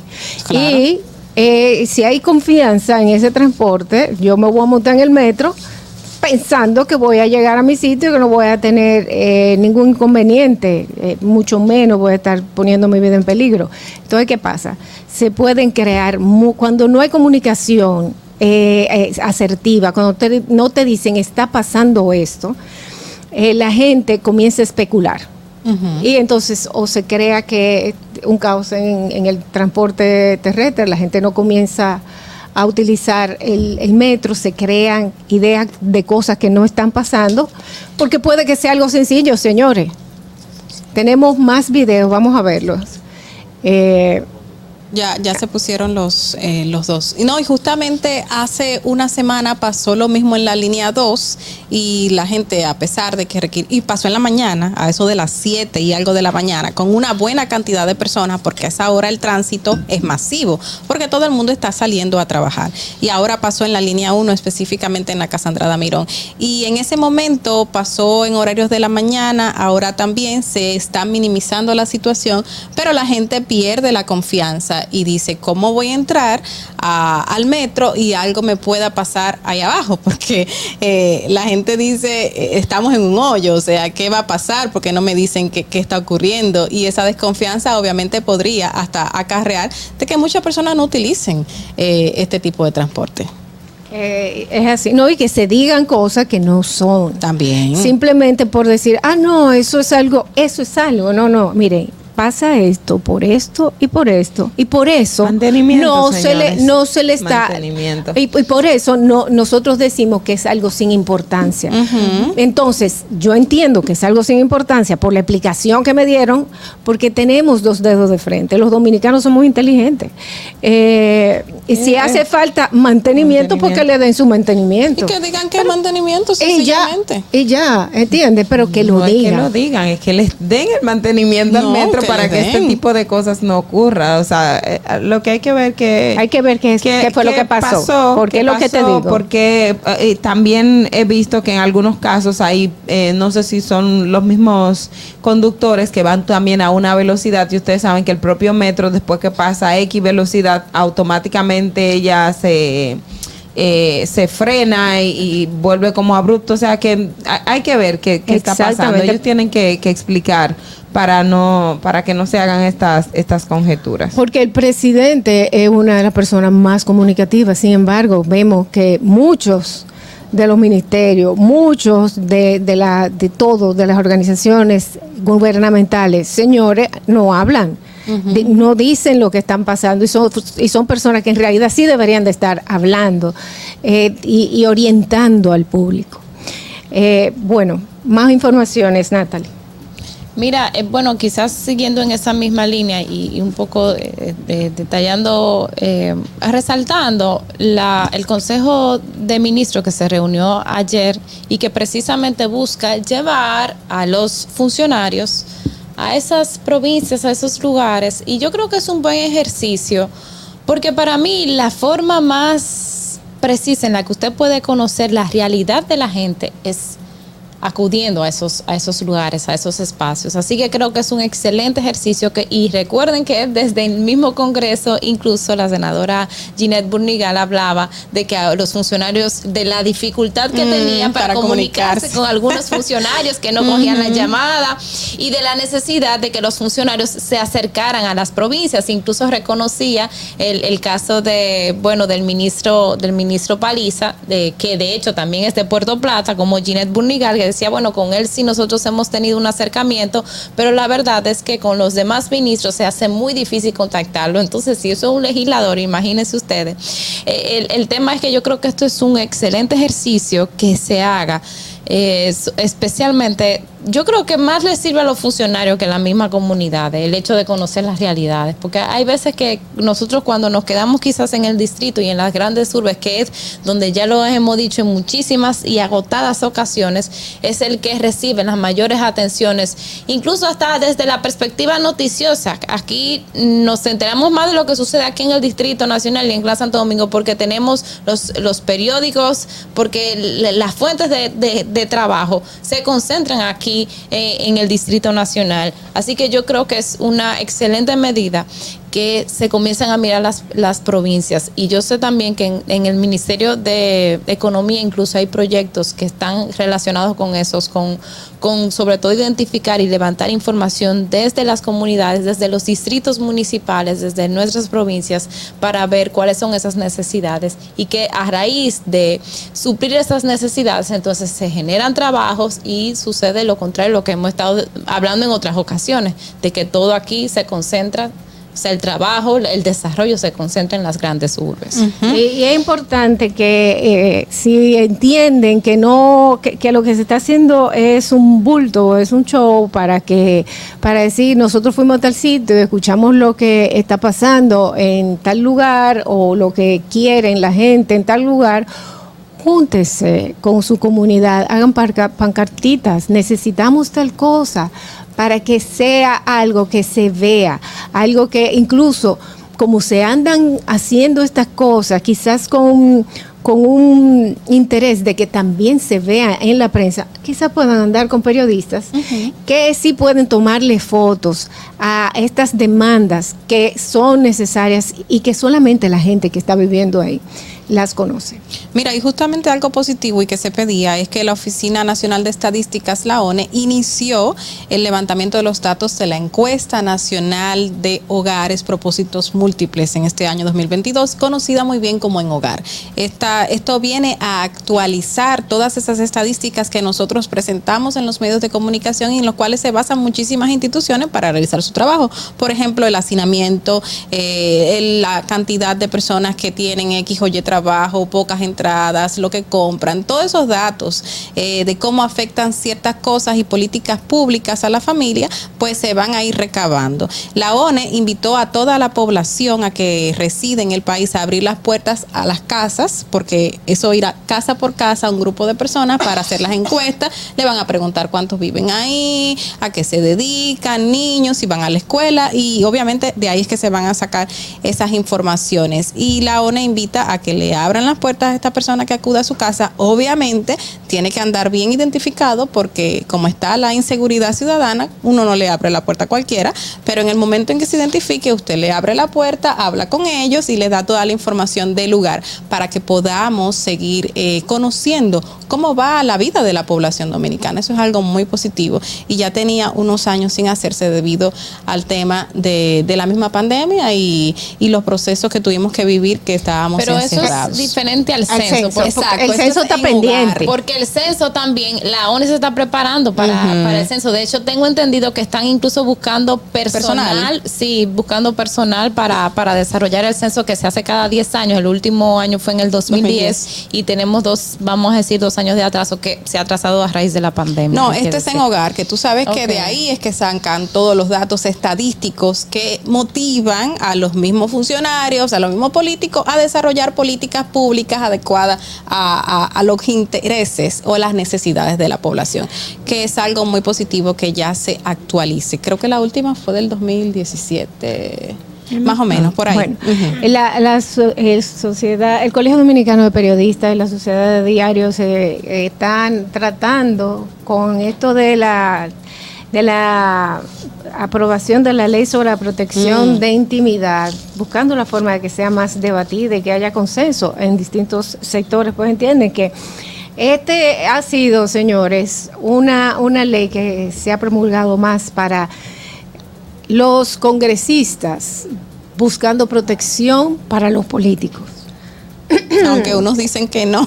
Otros dicen que no, otros dicen que no, pero he escuchado bastantes periodistas y personas en los medios de comunicación eh, alegando que, por supuesto, ya existían estos existían esto, este- estas regulaciones en la ley. Hemos avanzado, estamos en una era digital diferente. Eh, yo entiendo que lo que hay que hacer ahí es estudiar bien cuáles son las cosas que en realidad sí pueden utilizarse como una renovación de una, de una reforma, de, de una ley, pero esto de hacer algo nuevo y que sea simplemente como para proteger a, para, para estamos todos en los países buscando la forma de, de que sea menos sea, sea más libre la prensa. No, y, y que también la gente pueda defender su, intimidad. por supuesto. Pero a- a- se puede hacer un libre trabajo con sin dañar al otro. Exacto, con el debido respeto y tenemos gente que ha sido eh, juzgada, ha sido juzgada y han tenido que pagar su dinero por estar de boca suelta, como yo digo. Tenemos una llamada, buenas, Distrito Informativo. Muy buenos días, chicas. José Jiménez desde la ciudad de Nueva York.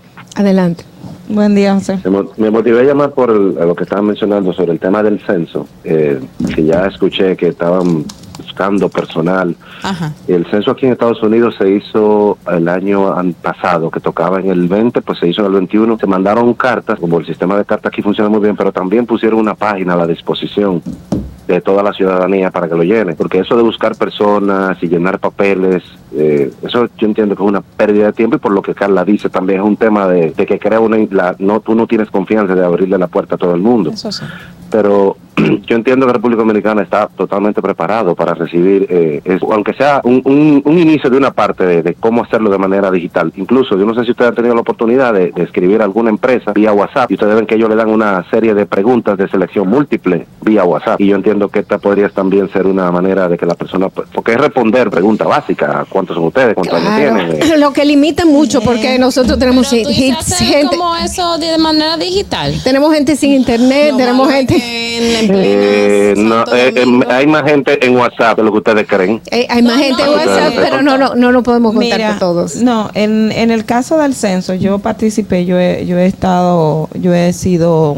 eh, Voluntaria. No voluntaria, he trabajado para la. ONE. ah, en el año 2010 yo trabajé y fui responsable de área para, para un grupo de personas que estaban, que, que me tocó supervisar a los que estaban censando.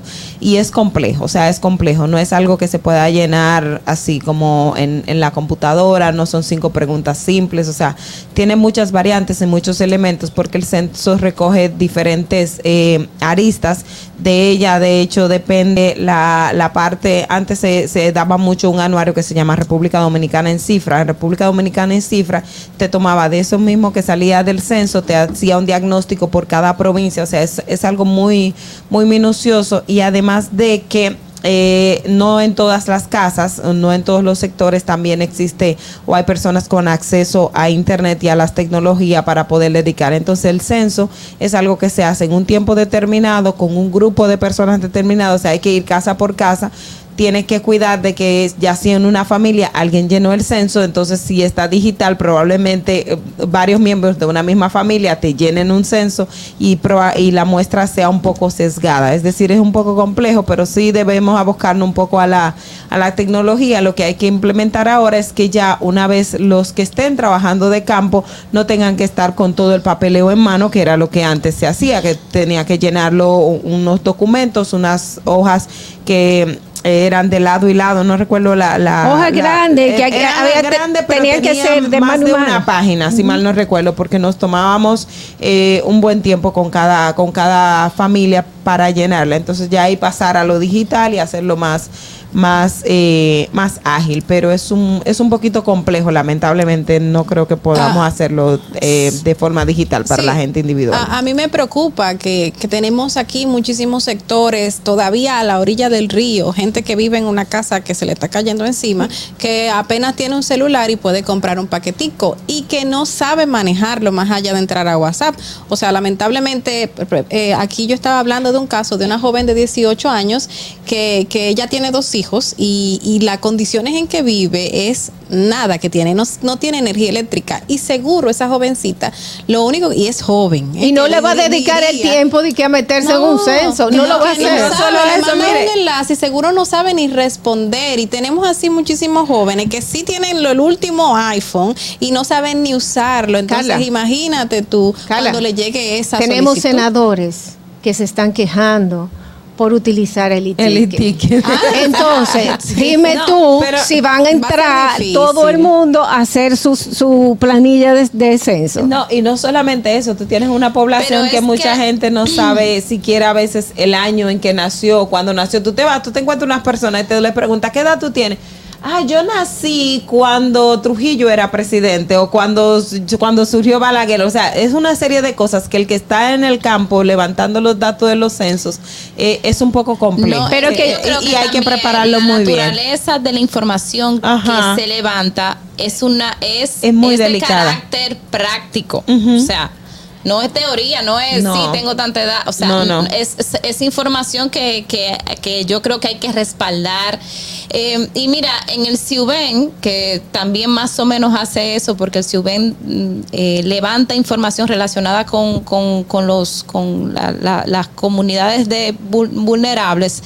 CIUBEN tiene que ir a estos lugares. Obligatoriamente. Se está, ahora mismo hay, hay un proyecto que, que mm, está buscando que las personas se registren, pero se registren como para para que luego se pueda hacer el levantamiento, se Ujú. registren como aquí estoy, eh, me gustaría que ah, es algo así Exacto. y que de hecho, fíjate por ejemplo que Ogla dice, ah mira, eh, vamos, eh, se necesitan, o sea, sacar los documentos, pero imagínate entonces el, los, el dinero que hay que tener para no que sea a través de documentos, sino que sea a través de tabletas, por ejemplo, para que esa información quede, di- quede ya digitalizada. Digitalizada. Es, es una inversión importante ahí Eh, es una que hay que invers- hacer para modernizarlo. Eh, y se puede se puede eh, modernizar, señores, se, Se puede, pero se puede Pero modernizar en el sentido Ajá. de que las personas que vayan a hacer el censo, Sí. pues lo vayan inmediatamente digitalizándolo. Bueno, recuerdo que la otra vez se hizo un proceso de depuración porque no es cualquiera que tampoco que califica para hacer el levantamiento del censo, porque es, muy, es muy, es así, es complejo. Ya que irnos, pero antes, eh, señores, en Ciudad Homebush ya hay varios reportes de medios de comunicación que dice que hay una importante presencia policial allá y los medios están acudiendo, levantando información porque a raíz de lo que sucedió ayer, del ataque de, de extranjeros a un vehículo de migración, pues entonces se está generando una situación que hay que darle seguimiento. Para, para que ustedes sepan que la policía y, lo- y las autoridades se encuentran en este momento en Ciudad Juan Bosch. Sí, desde tempranito en la mañana están, están haciendo un operativo que también envuelve pues militares. Hay que estar atentos a esta, a esta información. El día de anoche decía, anoche, en el día de ayer decía yo que este tipo de acciones iban a traer reacciones que no iban a ser, que no iban a caer bien. Pero, pero cada acción trae su reacción. Vamos, señores, lamentablemente a despedirnos. Se fue el día, la mañana, 8 y 55 de la mañana. Espero que hayan llegado bien a sus trabajos, que estén llegando, que tengan un bello día, magnífico y productivo. Gracias por su sintonía aquí en Distrito Informativo. Oglanesia Pérez, Dolphy Peláez, Carla Pimentel, Natalie Faxas con ustedes, recordándoles que mañana tempranito a las 7 de la mañana vamos a estar aquí en Distrito Informativo y que si usted quiere ver alguna de nuestras informaciones están en nuestro canal de YouTube Distrito Informativo. Suscríbete, dale like, comenta, mira el programa, mira todo el contenido que tenemos y preparamos con muchísimo cariño para ustedes. Un beso y gracias. Hasta mañana. RCTV HD, El Gusto Producciones, Dominican Networks y Vega TV, Canal 48 de Claro y 52 de Altiz, presentaron a Dolphy Peláez, Ogla Enesia Pérez, Carla Pimentel y Natalie Fasas en Distrito Informativo.